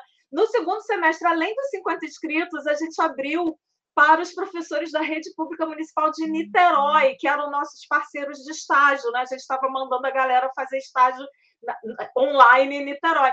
150 inscrições Olha de que professores. Ótimo. Aí a gente decidiu agora nessa terceira edição fazer o curso com viés antirracista. Vai ser, vai Muito bombar bom. e a gente quer vocês junto com a gente. Tá Ótimo, bom? vamos, vamos lá. Então, vamos com certeza. bom, vamos, e aí, pessoalmente, boa. pessoalmente, vai acabar a pandemia, a gente vai. Pois é, vamos ver como é que vai ser né, no próximo semestre. E a outra questão que eu estava que eu estava aqui matutando era a questão do mercado. Você tocou num ponto nevrálgico dessa história de escrita de livro, de mercado. Eu tive na banca de uma dissertação do Prof. Letras, tá? lá da UERJ, da, da FFP de São Gonçalo. Bonita pra caramba a dissertação da menina. O que, que ela fez? Ela, foi, ela pegou a, é, o histórico de publicações dos personagens infantis do Maurício de Souza, toda a turma, né, a famosa Bacana. turma da Mônica, e como é, que, como, é que, como é que a questão da representatividade foi se dando ao longo desses quase 50 anos. São 50 anos, viu, gente? Gente, história, não é isso? Incrível, né? Aí, o que, que ela descobriu? Que agora, mais para o final, né, agora da final da produção, assim, de, dos anos 2000 para cá, pelo menos, a, a turma da Mônica é, teve que baixar a guarda para a questão da representatividade. Isso. Antes, o único personagem negro que eles tinham era o Pelezinho. Lembra do Pelezinho? Lembro. Todo mundo lembra, né? Agora tem uma gama de personagens. Tem Ótimo. personagem paraplégico, tem personagem é, que não fala, tem personagem surdo. Tem a cega. Eu, é, a tem Marina, a cega. É a, né? Isso, exatamente. Ou seja, tem uma gama de representatividade mas ela também toma muito cuidado em dizer que isso não é bondade do Maurício de Souza. Isso também é uma é imposição do mercado. É mercado. Porque senão ele não venderia mais tanto gibi quanto vendeu ao longo de 50, é 60 mercado, anos. Exatamente. Não é uma coisa curiosa isso? Bate muito com o que você falou, muito bacana, muito bacana. Ó, a gente tem aqui várias inscrições e também vários comentários. Tem uma moça linda chamada Thaís, que me pediu, ela já é a primeira da lista, mas ela não está podendo abrir a câmera nem o microfone, então ela me pediu para fazer a pergunta, tá? A pergunta é mais destinada ao Camilo, em, tá. em princípio. Vamos ver como é que o Camilo se vira aí. Camilo, ela está dizendo que ela quer se tornar ilustradora, mas ela está pensando o seguinte: dá para se tornar ilustradora aos 30 anos? Quais os cursos que eu precisaria fazer? Outra pergunta: existem concursos de ilustração no Brasil? Se existem, como é que eu participaria? E, por último, como é que uma pessoa se torna ilustradora, tá? Camilo, guarda um pouquinho essas questões, que eu vou fazer assim, eu vou fazer as perguntas em bloquinhos, aí depois vocês respondem né, na sequência. A segunda pessoa que pediu para falar, eita nós, deixa eu ver onde eu estou, Thaís, Aline, Aline vai falar mesmo, né? A paixão, minha paixão, tu vai falar, né? Vamos fazer assim, a Aline faz a fala dela e aí a gente para e o Camilo e a Georgina fazem as respostas a essas duas primeiras per né, perguntas ah. das duas colegas. Beijos. Aline, seja bem-vinda. Boa tarde, pessoal. Obrigada, obrigada, Anabelle. É, eu estou aqui em êxtase de ouvir Georgina, Camilo, que eu não conhecia, estou aqui é, é, extasiada de ouvir vocês. Conheci Georgina na graduação, escrevi lá no chat, por meio de uma disciplina de didática que eu fiz com Armando Gente. E a primeira obra que eu, que eu li foi No Olho da Rua, Historinhas Quase Tristes, que foi maravilhosa. É, então, assim, gostaria de parabenizar né, sempre o trabalho brilhante de Georgina. E a pergunta que eu queria fazer é, especificamente é para Camilo, né? Vim ouvindo Camilo falar aqui de pertencimento, ouvi a narrativa é, é de luta e maravilhada de uma mãe, né? Não só uma autora de uma mãe, para Camilo. E aí, Camilo já nasceu quebrando paradigmas, né? E quebrou um pouquinho mais quando, quando eu achei, inclusive, também que era Cruz de Malta ali. Ele falou assim: não, essa aqui é a bandeira do meu terreiro. E eu achei assim maravilhosa. Então, quando, ele, quando você citou, Camilo, que se é uma pessoa quer conhecer é, a história do Brasil, né, e ela assiste lá é, é, o desfile de escola de samba, o Círio de Nazaré, o Carnaval em Salvador, o que quer que seja, e ainda assim ela não conhece o Brasil, eu venho te perguntar sobre pertencimento. É, me corrija se eu entendi errado quando você falou que foi é, é, representar a ilustração na Eslováquia e você aprendeu muito. A pergunta que eu te faço hoje é qual, como você define teu estilo de ilustração? Assim, você tem um estilo de ilustração, né? Porque você é, começou narrando a escolha da tua estampa e veio da EBA e está na antropologia. Então, assim, é, e, e, é da raiz, é da base, é do chão. Então, eu fiquei muito feliz em ver que você não está lá no Van Gogh, não está lá no Picasso, você está trazendo as nossas raízes, você está trazendo o povo negro, você está trazendo a história do Brasil, o povo do Nordeste. Hoje, como que você se define como ilustrador? Qual o teu estilo, né? Eu não estou buscando nem lá o estilo de época, né? Camilo é, né? Quando eu, quando eu vi lá a tua obra, a nossa obra sempre é impregnada do que a gente é, né? E pelo pouco da tua fala, já percebi que você é gente daqui, da base, né? Seria ótimo ter você na escola. Então, como você se define, Camila? Fiquei aqui inquieta ouvindo tudo, anotando tudo, e eu queria ouvir isso de você. Qual o teu estilo de ilustração? Era essa a pergunta. Obrigada, oh, gente. Linda, linda. Opa, acabou, calhou que as duas perguntas vão para o Camilo. Então, vamos deixar o Camilo falar, mas, Georgina, claro. você fica com a gente, por favor. É, Essa moça. Ana, Anabelle, será que não é melhor? Desculpa Oi, interromper. Fazer outro? Não, fazer as perguntas para minha mãe. Que é, porque eu tenho que sair três e meia. É verdade, é verdade. Segura a marimba aí, então, Camilo. Aline, você é uma deusa negra que sempre é, aparece aqui, atravessando nosso lago aqui, a Senhora das Tempestades. Muito obrigada, tá? Guarda um pouquinho aí, a gente já volta. Olha, tem aqui um depoimento bonito que foi dado pela Ana Pires.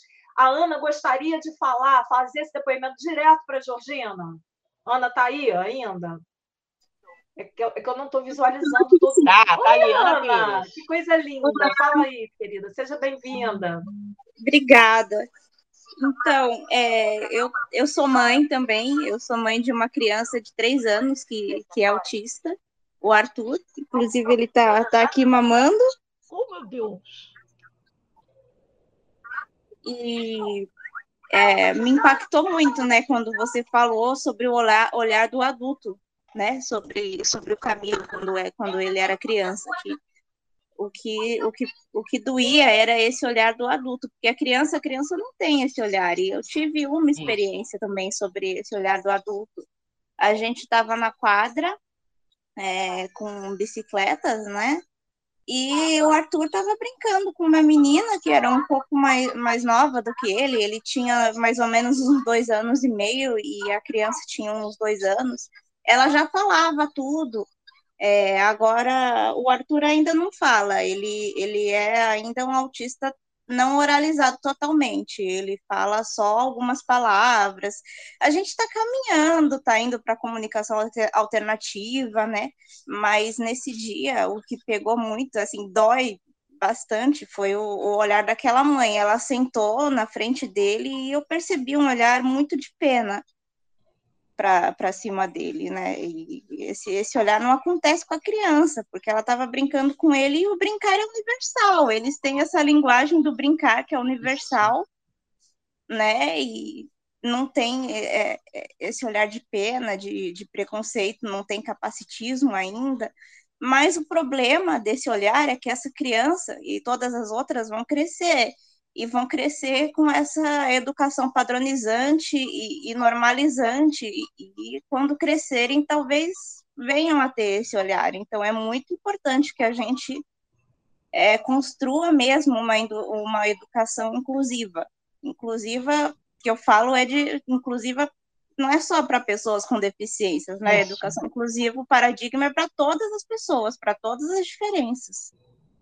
Que coisa então, linda, Ana. É, Ana, isso é muito bonito que você está falando. Eu até aconselho a você é, escrever essa experiência diária com seu filho, entendeu? Anotar, porque é muito especial para você. E, e, é uma coisa que vai ajudar as outras mães, entendeu? As outras mães de filhos autistas, né? E quem sabe depois vir um livro. Eu queria te recomendar um livro que é muito bom e é para adolescente, na verdade, e é do ponto de vista do autista, que chama um, O Estranho Caso do Cachorro Morto. É um livro de um jornalista, eu acho que é um jornalista inglês, foi publicado pela editora Record. Ele escreveu esse livro e o livro é a narrativa de um menino autista. Ele escreveu esse livro baseado na experiência que ele teve com crianças autistas na Inglaterra, numa escola muito maravilhosa, né, que trabalha com essas questões de uma forma muito impressionante.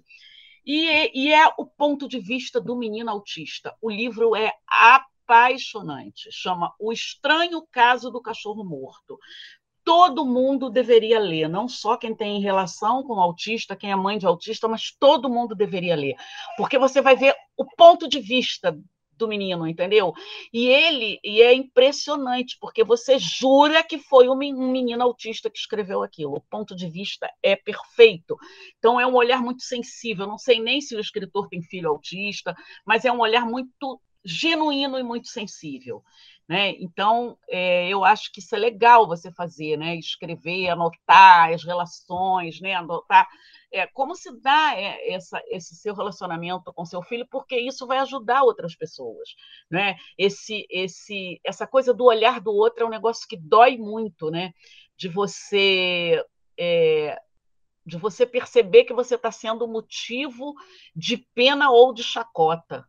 Né? Então, é, e, e, isso é muito assim com deficiente físico, né? Eu, por exemplo, tenho muito, é, muita questão com isso, porque eu sofri muito isso na infância, né? Meu pai era nordestino e tinha uma perna torta, com defeito, e era baixinho. Então, ele era caracterizado por ser baixinho, ter uma perna torta e ser paraíba, né? Porque ele era do Ceará. Mas basta ser do Nordeste, que é tudo paraíba, né? Que é assim que se chama, né? Então, isso, ele era caracterizado dessa forma. E, e o olhar das pessoas para ele era esse. Era um olhar de desprezo, entendeu? Era um olhar de como estivesse olhando para uma pessoa menor, né? E eu sempre fui dentuça, na infância era muito. Eu cheguei a usar aparelho e consertou os dentes, mas não arcada, porque quando eu era criança eu não tinha dinheiro. Aparelho hoje é uma coisa muito comum, mas na minha época era a mesma coisa que comprar uma Ferrari, né? O preço do aparelho. Então, impensável ter aparelho há 40, 50 anos atrás.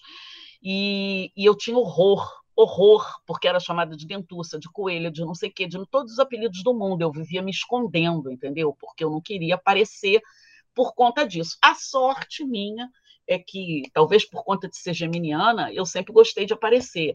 Então, nem isso impediu que eu que eu ficasse escondida, entendeu? Então eu sempre gostei de estar no palco, sempre por isso que eu escolhi também ser professora, eu já fiz teatro, né? Isso impediu que eu ficasse sendo é, uma pessoa lá deprimida no canto sem se mostrar. Né? E eu consegui superar isso. Mas esse olhar do outro, que seja ou de pena ou de escárnio, é muito doloroso, né? É muito complicado, porque e principalmente essa questão do autismo, que eu, eu sei muito pouco, mas hoje em dia que está se descobrindo mais, que está se discutindo mais e que tem mais trabalhos sobre isso, né? Na verdade, tem um monte de gente que é autista e nem sabe que é autista, né? Que cresce, chega na idade Sim. adulta e não sabe que, que era autista. O meu filho mais eu, velho... Eu mesma fui diagnosticada com 32 anos. Olha eu só. Também sou, também sou autista, mas eu sou uma autista é, com grau um de, de suporte. Como então... que você então foi diagnosticada? Eu tenho essa curiosidade porque eu tenho um filho que já está com 39 anos. Para mim, ele tem traços autistas e muito fortes. Só que quando ele era criança, eu levei várias vezes em vários neurologistas, entendeu? E todos diziam que não. E hoje em dia eu até já falei isso com ele, entendeu? Mas nunca consegui diagnosticar. Você imagina, ele está com 39 anos, né? Então é muito louco isso, porque a gente não conhece nada, né?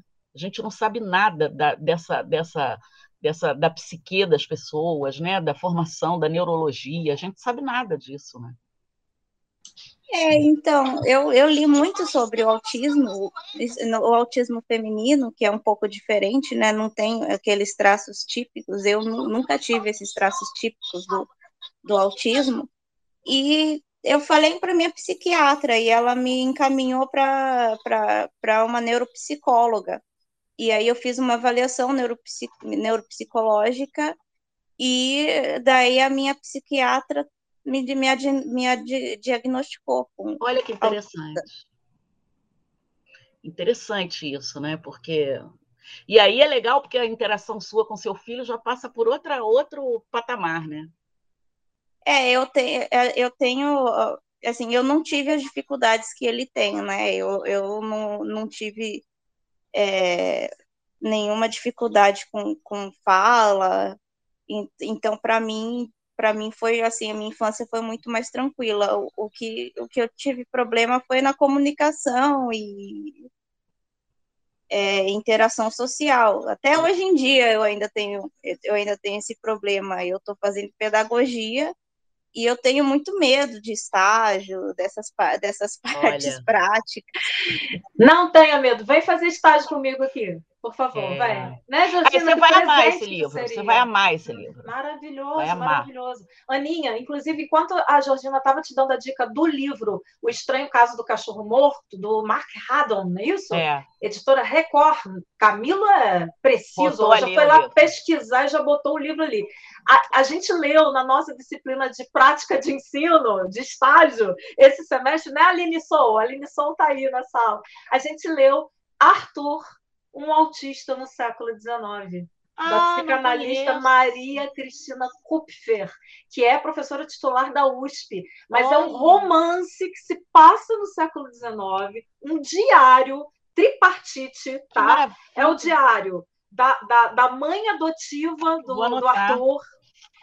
Depois tem o diário da irmã adotiva do, do Arthur, falando sobre a vida dela, a infância dela com o Arthur. E o por último, o diário do Arthur, a única coisa que ele consegue fazer, ele vive, ele vive exatamente 32 anos. Ele vai para um monastério. E a única coisa que ele consegue, a única forma de se comunicar com o mundo é escrevendo. E ele escreve o próprio diário. Nossa, que, que né, A Maria Cristina Kupfer fez assim, uma espécie de estudo de casos de todos os, toda a clínica, que ela durante 30 anos de laboratório, e jogou esses casos em forma de romance ali. Arthur um autista ah, do século XIX. E é o nome do seu filhinho, não é? Não é Arthur? É Arthur. É, Olha que coisa é linda, gente. Eu, na hora que ela falou, a Aline, também minha, né, minha, minha aluna aqui, monitora da FJ, eu logo, Anabelle, é o título do livro que a gente leu, fala para ela. Bacana. Vou botar referência aqui também para você, tá? Escreve tá para mim. Inclusive, a gente fez até um podcast com esse livro. Depois eu mando para você ouvir.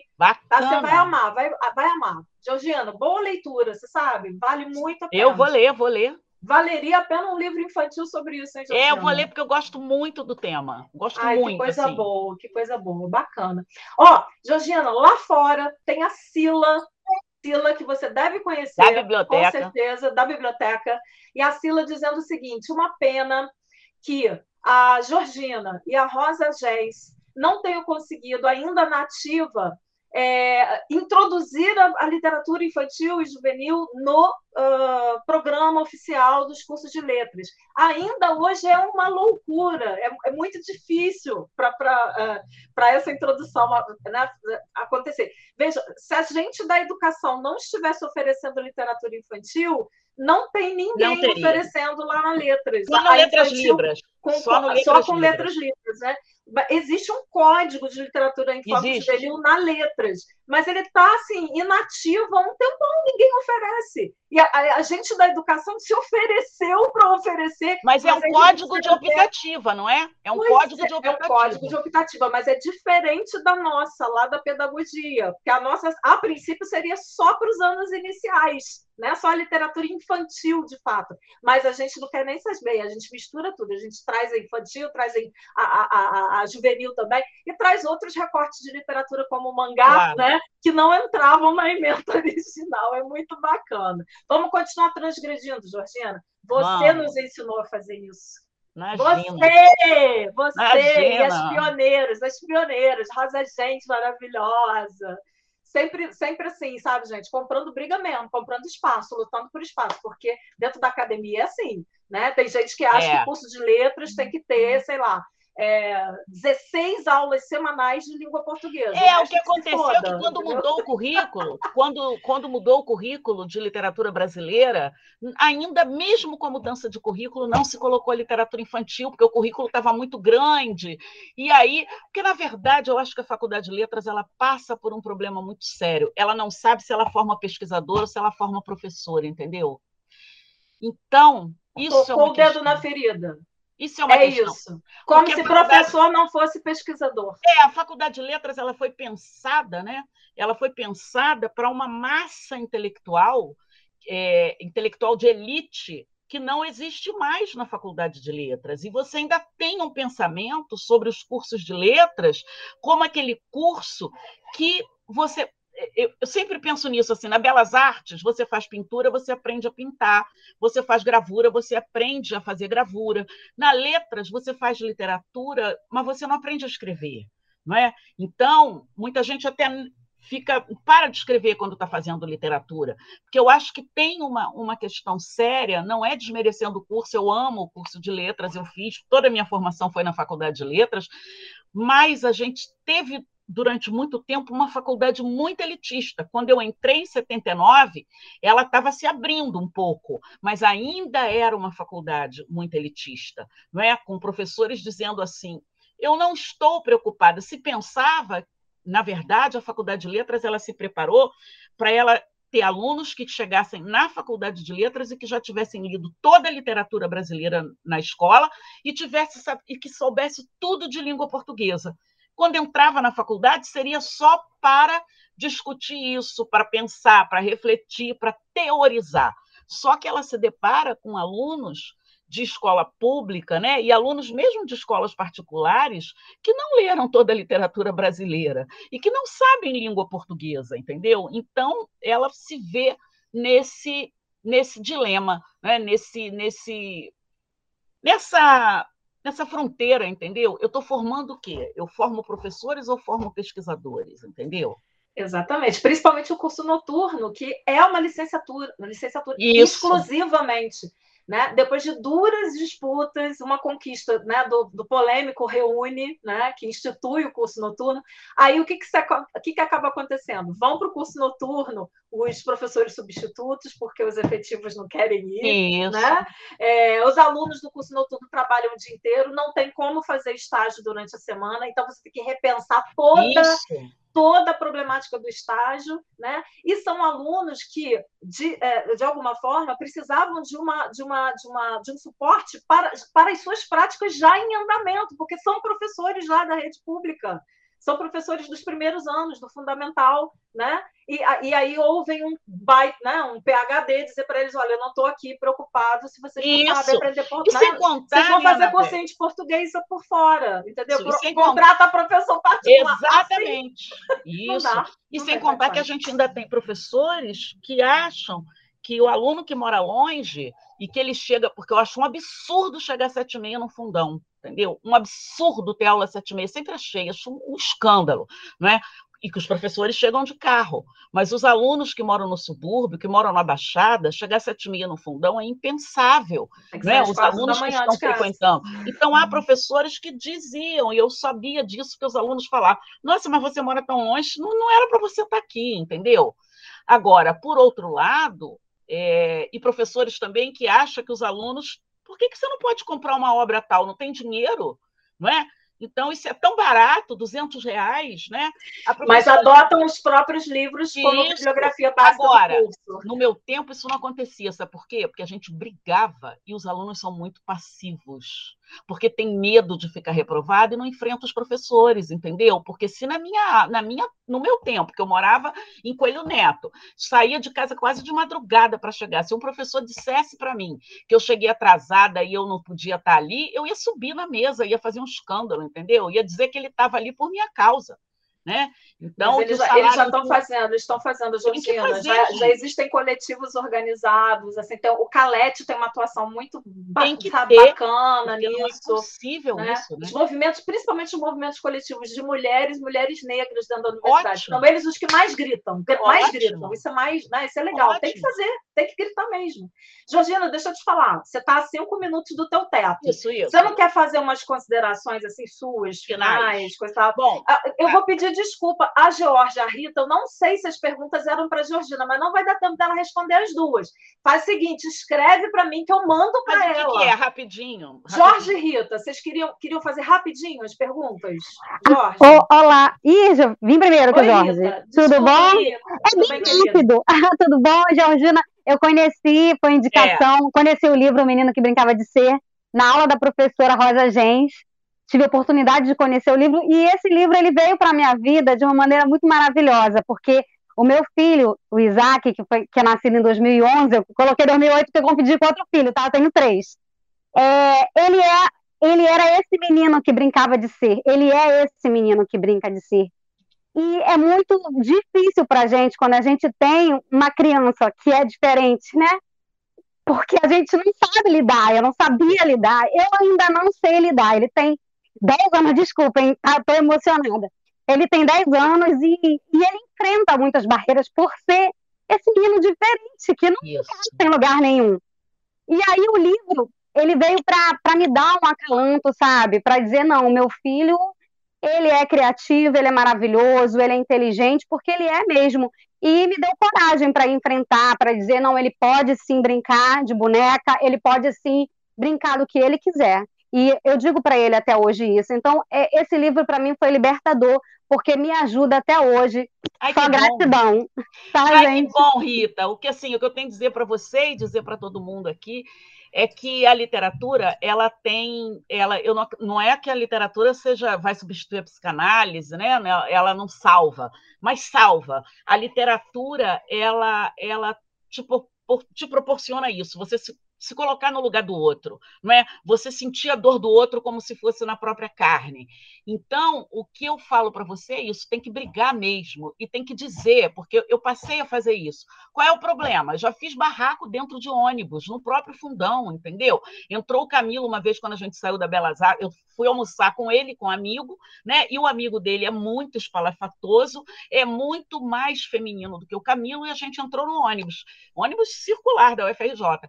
E eu entrei para almoçar com eles. Aí daqui a pouco eu vejo dois caras na frente, sentados e rindo, cochichando.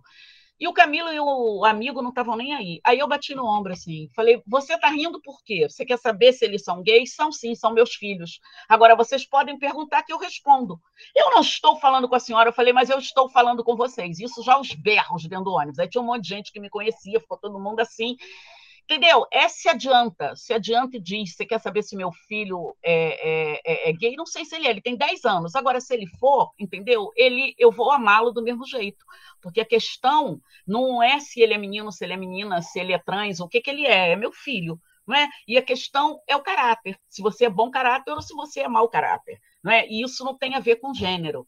Não é? Então, é isso, é você enfrentar. Enfrentar e se adianta, sabe? Porque o, a grande questão é que às vezes os pais, por vergonha, colocam embaixo do tapete.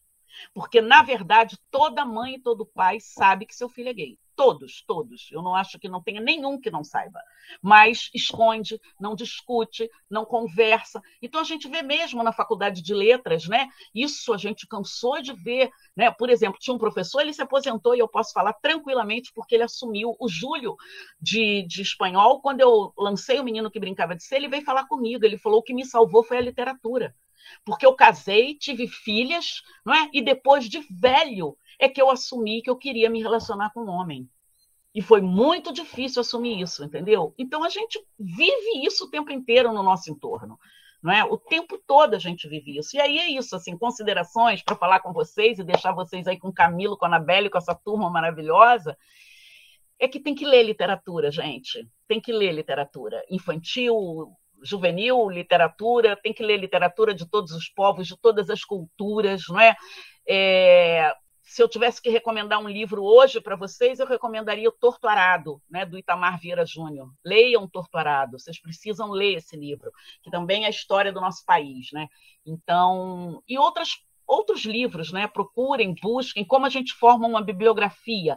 É olhando o livro teórico e vendo lá quem aquele teórico pesquisou, olhando a bibliografia dele, indo atrás, né? Entra nos sites de livrarias e procura os livros, lê as sinopses, né? E e outra coisa, é, não tenham vergonha de usar PDF, eu acho até que vocês não têm, mas, por exemplo, a faculdade na UF, meu filho faz filosofia lá, o Ângelo, ele faz filosofia na UF, os professores já passam PDF direto, porque sabe que os alunos não têm dinheiro para comprar livro. Na faculdade de letras ainda tinha um certo, não, não pode ter PDF, tem que comprar o livro tal. As pessoas não têm dinheiro, gente. Quem tem vai comprar. Né? Eu me formei com Xerox, porque eu não tinha dinheiro para comprar livro. Entendeu? Então eu não posso ser hipócrita agora e dizer que eu sou contra PDF, que eu sou contra Xerox. Não sou, inclusive pode fazer PDF dos meus livros. Porque quando você tem dinheiro, você compra. Você prefere ter o livro. Eu tenho vários Xerox aqui que depois eu pude comprar, eu comprei o livro, porque ler na Xerox é muito ruim. Né? Então, eu acho que é isso. A gente tem que ler, ler muito.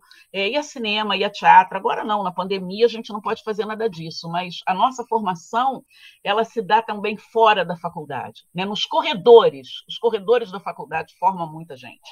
Né? Eu me formei muito nos corredores, nas salas de aula, no cinema, no teatro, sabe? É, museu, tudo isso. Tudo isso faz parte da minha formação. Tá? Gente, que Obrigada, coisa linda! Gente. Georgina, Obrigada. você é diva. Anabelle, chama de novo, quero nesse seu curso, quero voltar a falar com vocês, tá? Já está convocada, mulher. Você está pensando o que, você vai ficar de fora? Tá. Vai Eu acabei de lançar um livro adulto agora, que é o Há ah. Muitas Formas de Se Fazer Macarrão e Outras Brutalidades. Opa! Eu acabei de lançar pela Patuá. Eu tenho o Instagram, que é Martins Underline Georgina, vocês podem me seguir lá. Maravilhoso, deixa eu botar isso aqui. sempre falando de literatura, estou sempre indicando livros. É Martins Underline Georgina. Tá? Georgina, tá? ótimo. Botei então, aqui. e lá. aí a gente vai. E o, o, livro já teve lançamento? Já? O livro não, não, não teve lançamento. Não? Porque, tá. por causa da mas, Mas já pode comprar no site da editora. Mas pode comprar pode no comprar. site da editora, na editora Patuá. Só vende no site da editora. Ah, beleza, beleza. Tá, bota lá, Georgina Martins, editora Patuá. Maravilha. Tá? Ué, quem sabe a gente não, não se reencontra agora para discutir a literatura Sim, adulta de Dona Georgina. É um, livro, uh. é um livro feminino sobre relação abusiva de casamento. É um livro muito feminino. Tá? Ai, que bom, Georgina. Georgina, você é diva e você tem uma generosidade. Imagina. Caramba, que coisa generosa. Como você veio para gente toda, íntegra, ah, completa. Imagina, gente. Eu adoro, Maravilha. eu adoro, eu adoro. Como eu bom disse, demais. Aí agora a gente vai te chamar lá no próximo ano para a gente se encontrar nos corredores Isso. da Letras. Esses Vamos. corredores que te formaram. Lá na sala Glória Pondé, que tal? Que tal? Vamos fazer uma roda Beijo, de leitura gente.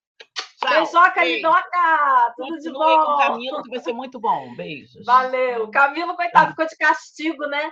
Ficou de castigo rapidinho. É. Mas tudo bem, tudo em nome da mãe. Nada, Nada até meio, meio, meio, meio, como é que é? Não é narcísico, não, é outro. Freudiano, outro edipiano. Edipiano, tudo em nome da. A mãe pode, a mãe pode é, falar e ir embora. Claro. Camilo não pode, tá, gente? Não, brincadeirinha, Camilo. E olha, as pessoas que ficam, né? Quer dizer, nós vamos retomar a pergunta da Aline, vamos retomar as três até perguntinhas anotei, da Thaís e vamos também ouvir a Georgia, que também tem uma pergunta para você. Vamos fazer assim, então? Vamos deixar a Georgia falar? Tá. E aí você já vai faz o um engatilhamento aí das três para a gente já já, já, né, já, já, ficar completo. Georgia, minha flor de maracujá. Georgia é, é minha aluna há quantos anos, Georgia? Fala para mim. Ah, quantos anos você me aluna? Desde pequenininha, tadinha. Seja bem-vinda. Obrigada, estou muito feliz de estar aqui. Estou amando, porque eu sou da área das letras, né? Mas quando ouvi Camilo falando sobre ilustração, fiquei assim maravilhada, de verdade. Achei muito incrível. É um universo que, na verdade, eu tenho muita vontade de conhecer, de, de expandir, né? Na minha realidade, porque, embora eu não tenha nenhum jeito, eu acho incrível. Então, assim, eu, eu prestei bastante atenção em toda a sua fala, achei bem interessante. E me atentei muito quando você estava tratando da questão da imaginação da criança e tal, quando está ali com aquela ilustração. E eu fiz até um comentário, inclusive, no chat sobre isso no momento, que é justamente sobre essa questão da ilustração ser uma forma de representatividade para a criança, né? Eu achei isso assim muito incrível, porque na realidade eu nunca tinha parado para pensar nisso. Sobre o quanto é, essa, essas ilustrações, esses desenhos de fato, eles são capazes de realmente despertar ainda mais a imaginação da criança que já é naturalmente, né, super fértil. Então, assim, eu queria ouvir mais de você, assim, é, o que você pensa realmente sobre a importância da ilustração quanto à representatividade que ela carrega para as crianças, assim. Maravilha. Esse depoimento incrível. Não, imagina. Obrigado a você.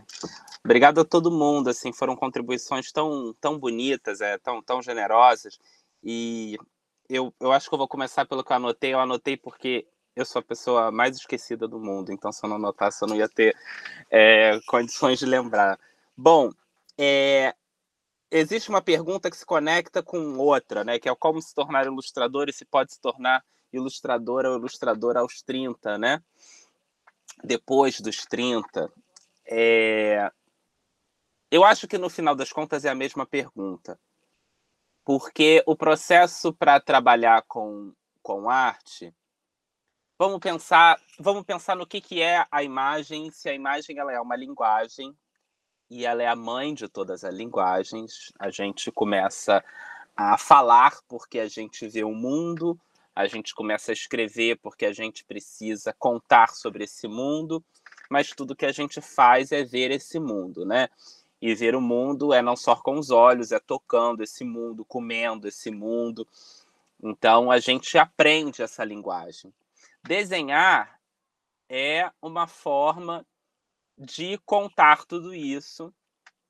E talvez, é, é claro que eu vou ser super. É, como é que eu posso dizer?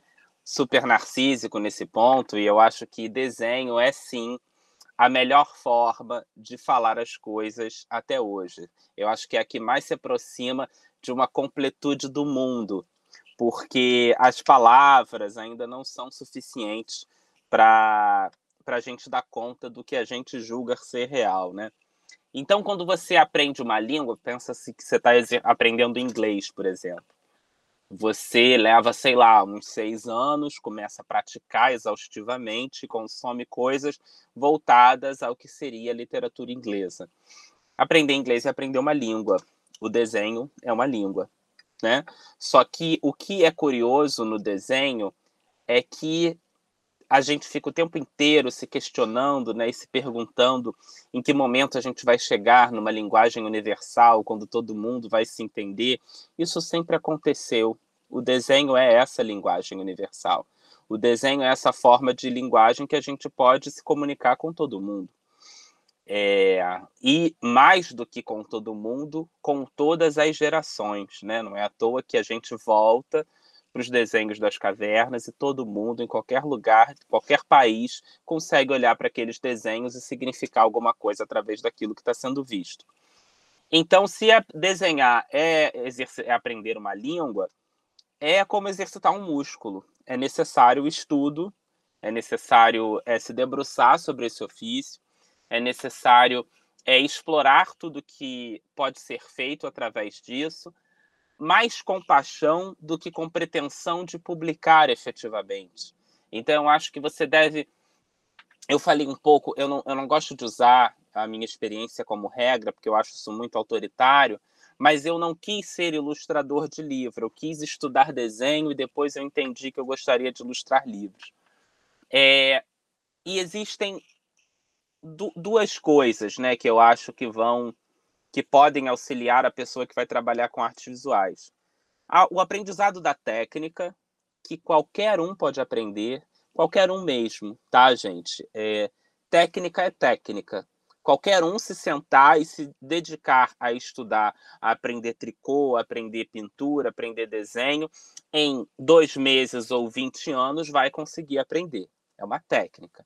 A questão é o que você faz com essa técnica, o que você representa com essa técnica e o que você quer comunicar com essa técnica. É, leva um tempo para você dominar a técnica a ponto de você decidir fazer com ela o que você quiser. É, e aí eu acho que essa é a virada quando você começa a se aproximar da sua expressão, da sua arte, etc. Então eu acho que se você se dedica a um estudo da técnica, é um dos caminhos, mas não é só esse caminho. O que importa é o que você quer dizer, por que, que você quer dizer e como você quer dizer, né? Eu, eu escolhi o caminho das coisas que eu quero falar, né? Do que eu gosto de representar, da minha paixão por, pelo meu país, pela minha cidade, é, pelas pessoas com quem eu ando, pelas pessoas que eu vejo. É isso que eu gosto de representar. Então aí é, eu defino com que eu quero trabalhar, e aí isso se torna o que as pessoas vão chamar de inspiração, né? Não acredito muito que seja isso, mas eu acho que é viver, né? Você vive uma vida e essa vida vai sempre te inspirar de alguma forma. E aí você se apaixona por essas, essas experiências. Então, se é possível se tornar ilustrador depois dos 30, eu acho que é mais do que possível. É, em todas as artes a gente tem casos como esses, né? O Balzac, por exemplo, publicou depois dos 50. É... Heitor dos Prazeres, né, foi ser reconhecido muito tarde também. É, a gente a gente vive, eu acho que tem essa mentira do, do, do, capitalismo de que a gente define uma função, um emprego aos 25 e esse emprego vai ser o único e exclusivo até a nossa morte. Porque você precisa se aposentar, né? Tem todas essas coisas. E de que o nosso lazer ou o nosso hobby, né, não pode ocupar um espaço muito grande na nossa vida porque ele não é um emprego. Mas na verdade a gente pode e deve mudar constantemente os nossos desejos, nossos anseios de trabalho, o que quer que seja. Então deve e com certeza vai conseguir se tornar uma grande ilustradora ou ilustradora assim depois dos 30. Eu acho que é tudo uma questão da paixão que você nutre, né, pelo ofício. Sobre os concursos no Brasil, existem concursos sim. É, existem alguns concursos que são mais voltados para livro infantil, que eu sei, tá? É, por exemplo, o selo da cátedra da Unesco, que é dado pela PUC Rio, é, é um, um concurso de literatura infantil e juvenil. Muito bom, muito bonito, muito criterioso. Tive a honra de receber dois selos. Eles são. Eles, eles avaliam o livro como um todo. Eles não avaliam só a ilustração ou só o, o texto escrito. Eles avaliam tudo. É muito legal.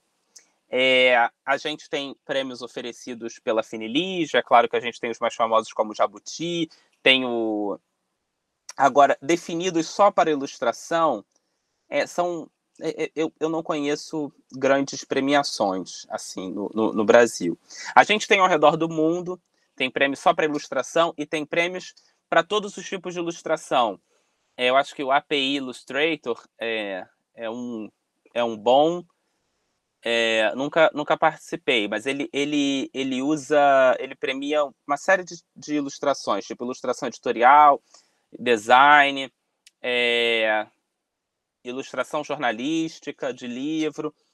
Tem, tem, tem muitos desses prêmios, né? alguns em dinheiro também. É, mas são é, ainda é um, um universo meio não sei dizer. É, é, é, é, sempre complicado o universo de premiação, né? A gente sempre conta com uma avaliação que pode ser muito questionável. Na Europa tem a própria premiação da Feira de Bolonha, tem o catálogo da Feira de Bolonha, tem o Babacamo na Espanha, tem a feira de Frankfurt, tem a feira da Bratislava, que é na Eslováquia, que foi para onde eu fui. A gente tem a feira de Guadalajara aqui na América Latina, que tem grandes premiações para ilustradores também. É, tem um na Argentina da Universidade de Palermo. São, são muitos eu acho que dá para pesquisar bastante coisa e é legal ver que pelo menos quem está recebendo esses prêmios, porque são pessoas legais para se observar, né? É, a Aline fez uma pergunta linda, né, sobre o pertencimento, como eu defino meu estilo. É, eu, eu tendo a achar que infelizmente eu, eu, eu sigo um estilo. Infelizmente, porque eu, eu gostaria de me ver muito mais em movimento do que parado num, num estilo só, reproduzindo as mesmas coisas, sabe? Eu gostaria de me ver me movimentando mais. Mas é normal a gente tender a parar em alguns tiques, alguns elementos mais, mais é, fixos né, na nossa cabeça, que a gente curtiu mais. Mas eu também acredito que o fato de você repetir muitas vezes aquilo que você já sabe fazer acaba em algum momento se transformando em outra coisa. Isso eu vejo acontecer comigo diariamente. Mas quando é, eu digo dessas minhas temáticas e desse meu pertencimento, eu tenho muito claro para mim que. E até engraçado, né? Porque eu, eu me sinto um pouco deslocado nesse sentido em relação aos outros ilustradores, que a gente vai em mesa assim sobre ilustração e aí as pessoas né, sempre falam, não, porque né, minha referência é a Kueta Pakovska, é o grande ilustrador falando de tal, é Caravaggio, né, não sei o quê. E eu amo todos eles, né, sempre amei. Mas o que eu eu seguramente posso dizer hoje que minha grande referência é o Zeca Pagodinho, por exemplo. Eu, eu falo isso assim muito muito muito claro, é muito claro para mim porque eu, eu desenho, eu só desenho quando eu estou feliz, eu não consigo desenhar quando eu estou triste, né? Ao contrário do que falava o Ferreira Goulart, né, que só escrevia poema porque era uma pessoa triste, eu não, não consigo.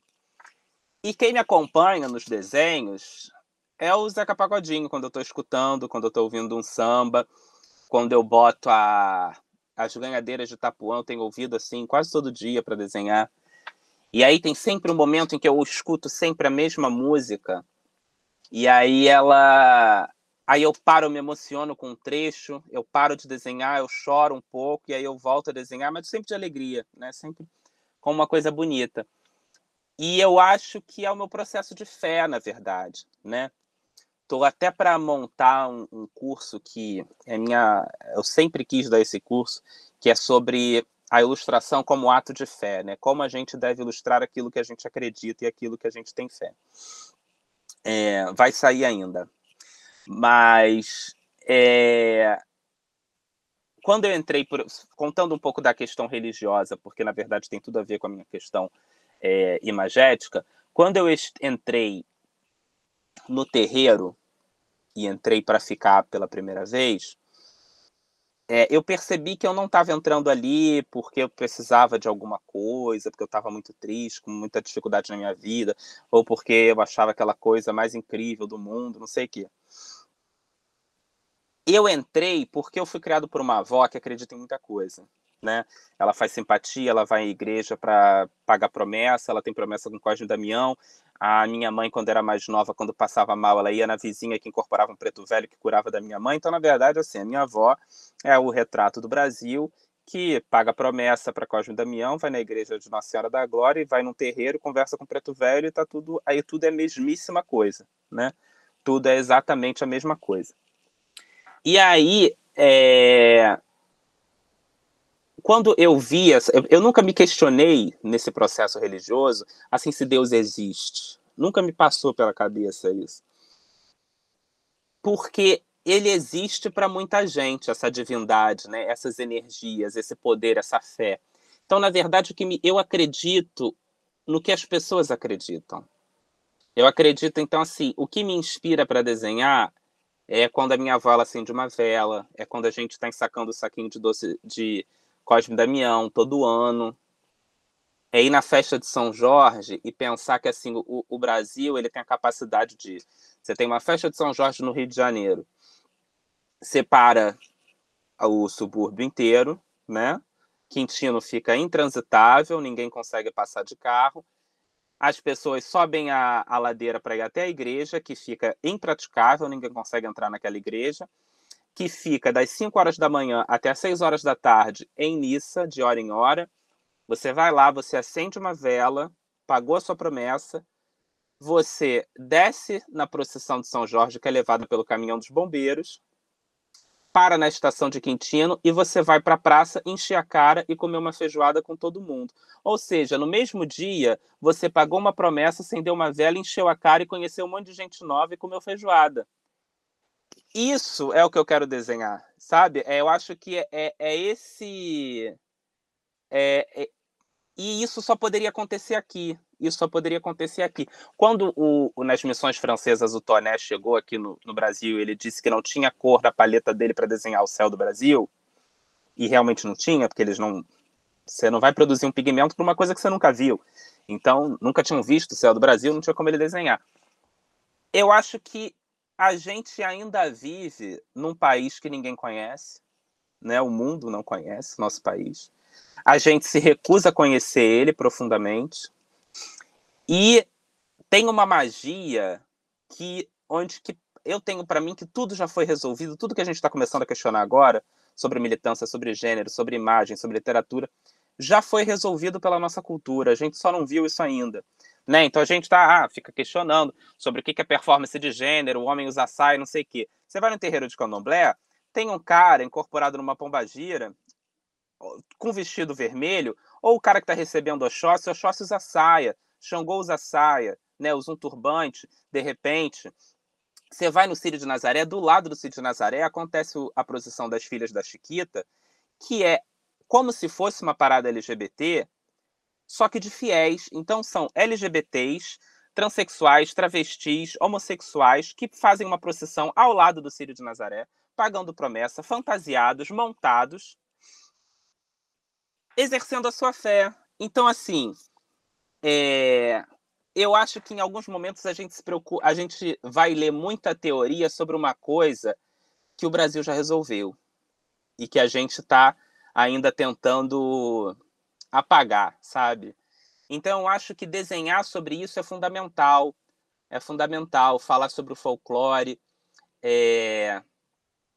que para uns é folclore, para outros é crença, né? Eu acho que uma das grandes recompensas que eu fiz dando é, oficina de ilustração, e o resultado é sempre uma ilustração relacionada ao folclore, alguma mitologia que faça sentido para o Brasil.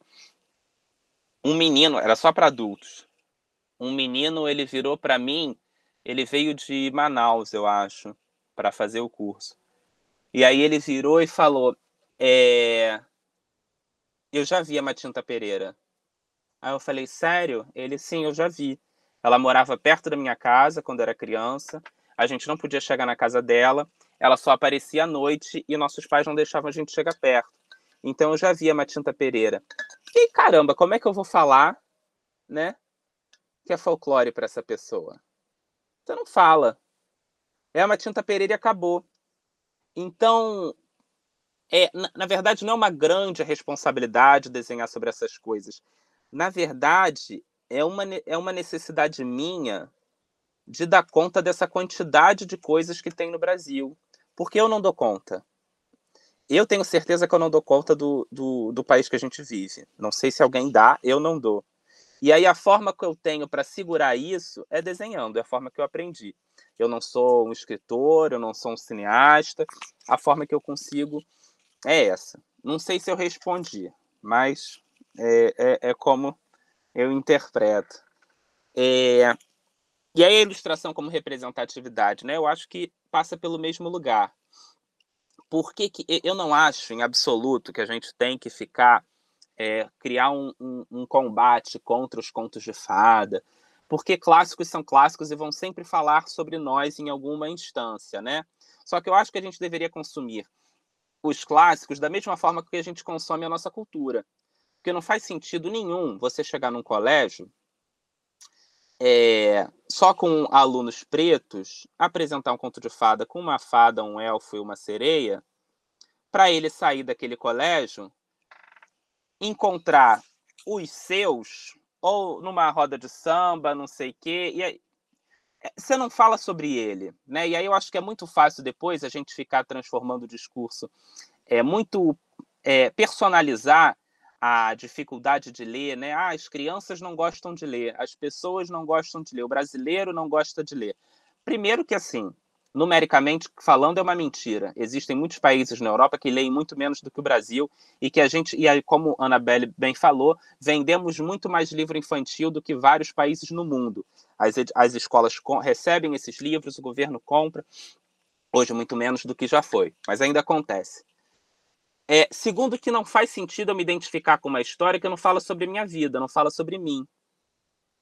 Não fala, não fala. Não tem como. Aquele menino representado no livro não sou eu. No caso de uma pessoa negra, não tem a minha cor, não tem o meu cabelo, não é sobre mim, não fala sobre a minha história. Eu vou gostar de ler isso para quê? É um país que eu não vi, não tem castelo aqui. Não tem... Então, é, eu acho que a questão da representatividade ela, em muitos momentos, ela pode ser perigosa sim, porque também não é só, é, ah, então é só botar uma pessoa negra, só botar um saci que resolveu o problema. Também não é assim, porque eu acho que a mensagem sempre tem que ser pensada de forma cuidadosa para que ela permeie todos os sentidos que a criança pode criar, né? Porque senão se é só resolver com representatividade, não estava a Fundação Palmares do jeito que está. Agora, é, é preciso pensar é, o país que a gente vive na forma como ele é, para depois começar a pensar na forma que a gente quer que ele seja. Então, é, a ilustração infantil ela vai dar conta disso. Ela precisa dar conta disso. É importante, sim, que a gente continue estudando e vendo com as crianças a literatura que vem de fora, porque é preciso a gente saber do mundo que está lá fora. Mas a gente não pode ficar só nisso, porque senão a gente esquece da gente.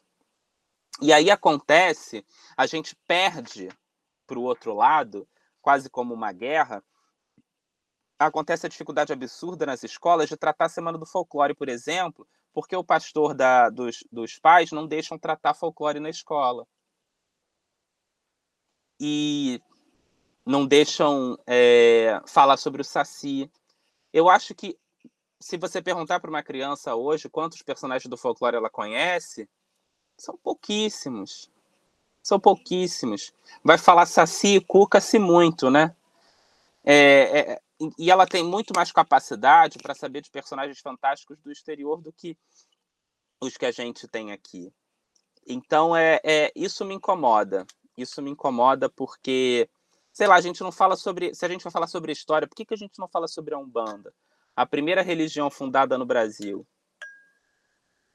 É sobre o Brasil, a história do Brasil. Então, a representatividade não é necessariamente falar sobre todo mundo, mas é sobre falar o que fundou essa nação. E se a gente está negando o que fundou essa nação, é porque a gente ainda não entendeu o lugar que a gente está, né? Mas também não sei se eu respondi. Eu acho que vocês podem comentar. Eita, Camilo, tu deu uma aula aqui, moleque. Eita, uma aula de diversidade, de pluralidade, de escuta sensível. Tô, tô brincando com o pessoal aqui, ó. Camilo tá vestido de Burle Marx com a capa, com as armas e as roupas de Jorge. Só faltou música de fundo, né? Salve, Jorge. Ah, que maravilha. Muito bacana o seu processo criativo, né? É, mais do que técnica, tecne, ars, a arte, né? a arte acima de tudo, quer dizer, não, não, é, claro que o processo é um processo, né? o processo é sempre importante, né? muitas vezes o resultado não é nem lá aquilo que você achava que deveria ficar minimamente aceitável, né? Com certeza. Mas essa, essa busca, né, pela a tradução né, da, da, da, sensibilidade inteligível né, através da impressão, ou no papel, ou numa lata de lixo, ou num pedaço de plástico, ou num, num copo do, do Venom aqui da minha filha. Enfim, tudo isso, de alguma forma, nos traduz, né, nos coloca, nos recoloca no mundo. E nos coloca num mundo de muitos Venoms, né? Sim. Caralho! A gente está num mundo, num mundo muito sombrio, né? Parece que a gente vive dentro de um conto gótico o tempo todo. Mas é, é, luzes como a de Camilo, né? cores, paletas como a de Camilo ajudam a gente a iluminar né? essa, essa estrada. Eu acho que isso é maravilhoso. Camilo, eu conheci a sua ilustração, primeira vez que eu vi um livro seu, foi em parceria com uma ex-aluna minha também. Tá vendo como o mundo cruza, gente? A gente que tem que se juntar não tem jeito, a gente se junta. Uma menina linda chamada Ana Clara das Vestes. Ah, que graça! Ana é um amor. Maravilhosa, que escreveu um, fi, um, um livro é, com uma história do filho dela e a paixão. Ó, escrever um filho é um ato falho lindo. Não um ato falho lindo? Eu, é eu lindo. escrever outro filho. Escrever gente, um é filho é lindo. a, a, não, a minha já deu conta de todos os meus espaços, senão não vai sobrar nada para mim. Vamos lá. Olha, olha Freud aí de novo. É... Tudo bem. A Aninha, Aninha, linda, foi uma das, uma das minhas primeiras, uma das primeiras turmas que eu peguei no UFRJ. Né? Que bonita. Uma capoeirista bonita, uma mãe linda, uma mãe solo bonita, e com um filho lindo chamado Joaquim, que adora dinossauros. E aí o Camilo vai e faz as ilustrações das dunas, né, dos dinossauros, com uma técnica tão sensível, gente. Eu, preciso, eu precisava mostrar essas coisas para vocês. Camilo, eu posso mostrar para eles depois? É mandar claro. um print, pelo menos assim, da sua técnica, da delicadeza com, com que você né, tentou traduzir aquele mundo dos dinossauros, né, com papel picado, papelzinho amassado que ele foi fazendo, recortando, colocando na página. A página tem vida, gente. É uma coisa linda, linda demais. O que eu posso mostrar aqui é o livro com a minha também. mãe. Eu posso mostrar. Ai, mostra, mostra pra gente, pra gente terminar. Enquanto o Camilo está tá achando a ilustração, gente, estou só chamando a atenção para o povo que está aqui dentro da sala e o povo que está lá, lá no Face, no YouTube, que a gente já soltou a lista de presença para fins de certificação. É só clicar no Google Forms, assinar lá seu nomezinho completo para receber um certificado e também o resumo dessa roda de hoje que a gente vai mandar com todas as indicações de livros, de filmes, tudo que o Camilo e a Georgina falaram aqui, a gente vai mandar para vocês, tá bom? Camilo, fica à vontade para mostrar tá seu bom. trabalho. É, quando estiver aparecendo, você me fala. Agora está começando a, a, escurecer a tela aqui, vai aparecer, creio que sim. Uhum. Ah, tá sim. Olha que coisa bonita, gente. Esse que... livro é um livro que minha mãe escreveu, isso, chama Em Busca do Mar. É, segue uma temática que minha mãe gosta de explorar muito, né, sobre é, a infância abandonada e como a criança se comporta, né, é, nesses espaços. Essa é uma, é uma sobre uma menina é, e a mãe dela é muito pobre, né? Mora numa cidade do interior. E a mãe dela precisa ir para a capital para trabalhar é, como doméstica, para conseguir sustentar a, a filha. Então ela viaja e promete mandar dinheiro e promete que vai levar essa filha para essa cidade para ela conhecer o mar, né? É, Infelizmente, é, a mãe vai prometendo, vai mandando cartas, mas ela não consegue levar a filha para lá. É, e aí ela para um determinado momento de responder as cartas da filha. E o que acontece, não vou dar spoilers. Mas é um livro sobre isso, né? Sobre vazio, sobre ausência, e essa filha que está imaginando esse mar que ela nunca viu. Então, o que, que pode ter nesse mar? Eu tenho uma fixação por essa figura do Nautilus, que é essa concha pré-histórica, que de, é, era um, um, um, molusco que vive dentro dessa concha, ele tem tentáculos para fora. É, e também é o nome né, do submarino do Capitão Nemo, então eu adoro esse nome, Nautilus. Né? E aí tem uma brincadeira com os cabelos da menina serem as ondas do mar. Então, é, os tentáculos do Nautilus nessa página se conectam com os cabelos dela, que viram o mar, junto com os peixes que ela imagina é, tem essa exigência pessoal minha do meu trabalho. Eu não, eu só faço personagens né, não brancos. Né, também por conta daquela discussão né, do que seria é, a representatividade. E aí ela começa a imaginar a cidade onde a mãe está, porque a mãe vai respondendo nas cartas onde ela está, é, como é que é essa cidade, descrevendo os bairros. É, é um livro muito, muito especial. E aí, só para finalizar, eu queria mostrar um livro que vai sair agora, abrindo aqui no Photoshop, porque nessa onda de muitos mares, esse esse livro se chama Infinitos Azuis. Ele vai sair agora é, pela editora Quatro Cantos. Um dos livros que eu mais gostei de ilustrar. O escritor chama Lindomar Silva. E aí é sobre um menino que ele está brincando com o mar. É a experiência de um menino que entra na praia e começa a desenhar coisas na areia, ele se encanta com tudo que o mar pode proporcionar para ele, né? E aí aquela coisa do toque pessoal do ilustrador, né, do macumbeiro ilustrador. Então tem um menino que está na praia, eu botei uma fita de Nossa Senhora da Glória no pé dele, ele chega na areia. Eu trabalho com muita, muito excesso de técnica, né? Então, é papel craft, é lápis, é guache, é, é eu, eu sempre uso muita coisa. E aí depois ele corre do mar. Eu estou mostrando no Photoshop, porque essas são as imagens finais, a gente não tem o PDF ainda. É... O menino fugindo né, das ondas, brincando. Claro que eu botei ele com uma guia aqui também, Iemanjá, um, um short vermelho como filho de algum. Claro que isso, não, isso também não está no texto, mas está no, tá no meu texto, né? É... E são e de novo Nautilus, né? Essa figura engraçada, esquisita, que desdobra o, o, mar em vários lugares. Bom, é um pouco do meu trabalho. Não é um pouco do seu trabalho, é o seu trabalho muito. Gente, muito, muito, muito sabe, assim, transbordando. Maravilhoso. Ele transborda na página, né, gente? Vocês perceberam, né? Ele, ele, ele transborda de uma página para outra, não tem limite. Ai, que coisa linda, Camilo. Essas formas circulares, esses seixos, esses elementos da natureza, nossa, tá tudo tão dentro da gente, né? E a gente precisa tanto se reconectar com esses elementos. Todos. Nossa, ainda mais agora, né? Trancado em casa. Nossa, ainda. muito. Camilo, a gente quer muito que você vire parceiro do projeto, tá? Ah, você vem certeza. sempre que você quiser. Por favor, vem aqui falar com a gente, mostrar as lindezas que você está fazendo. Deixa também, você tem Instagram, como é que é? Deixa Tenho. contatos de rede. O meu Instagram é Camilo 3 Martins. O 3 como o algarismo mesmo. Camilo 3, deixa eu colocar aqui. Seu nome não tem dois L's, não, né? É um não, só. Camilo não, não Martins, tem. tudo junto.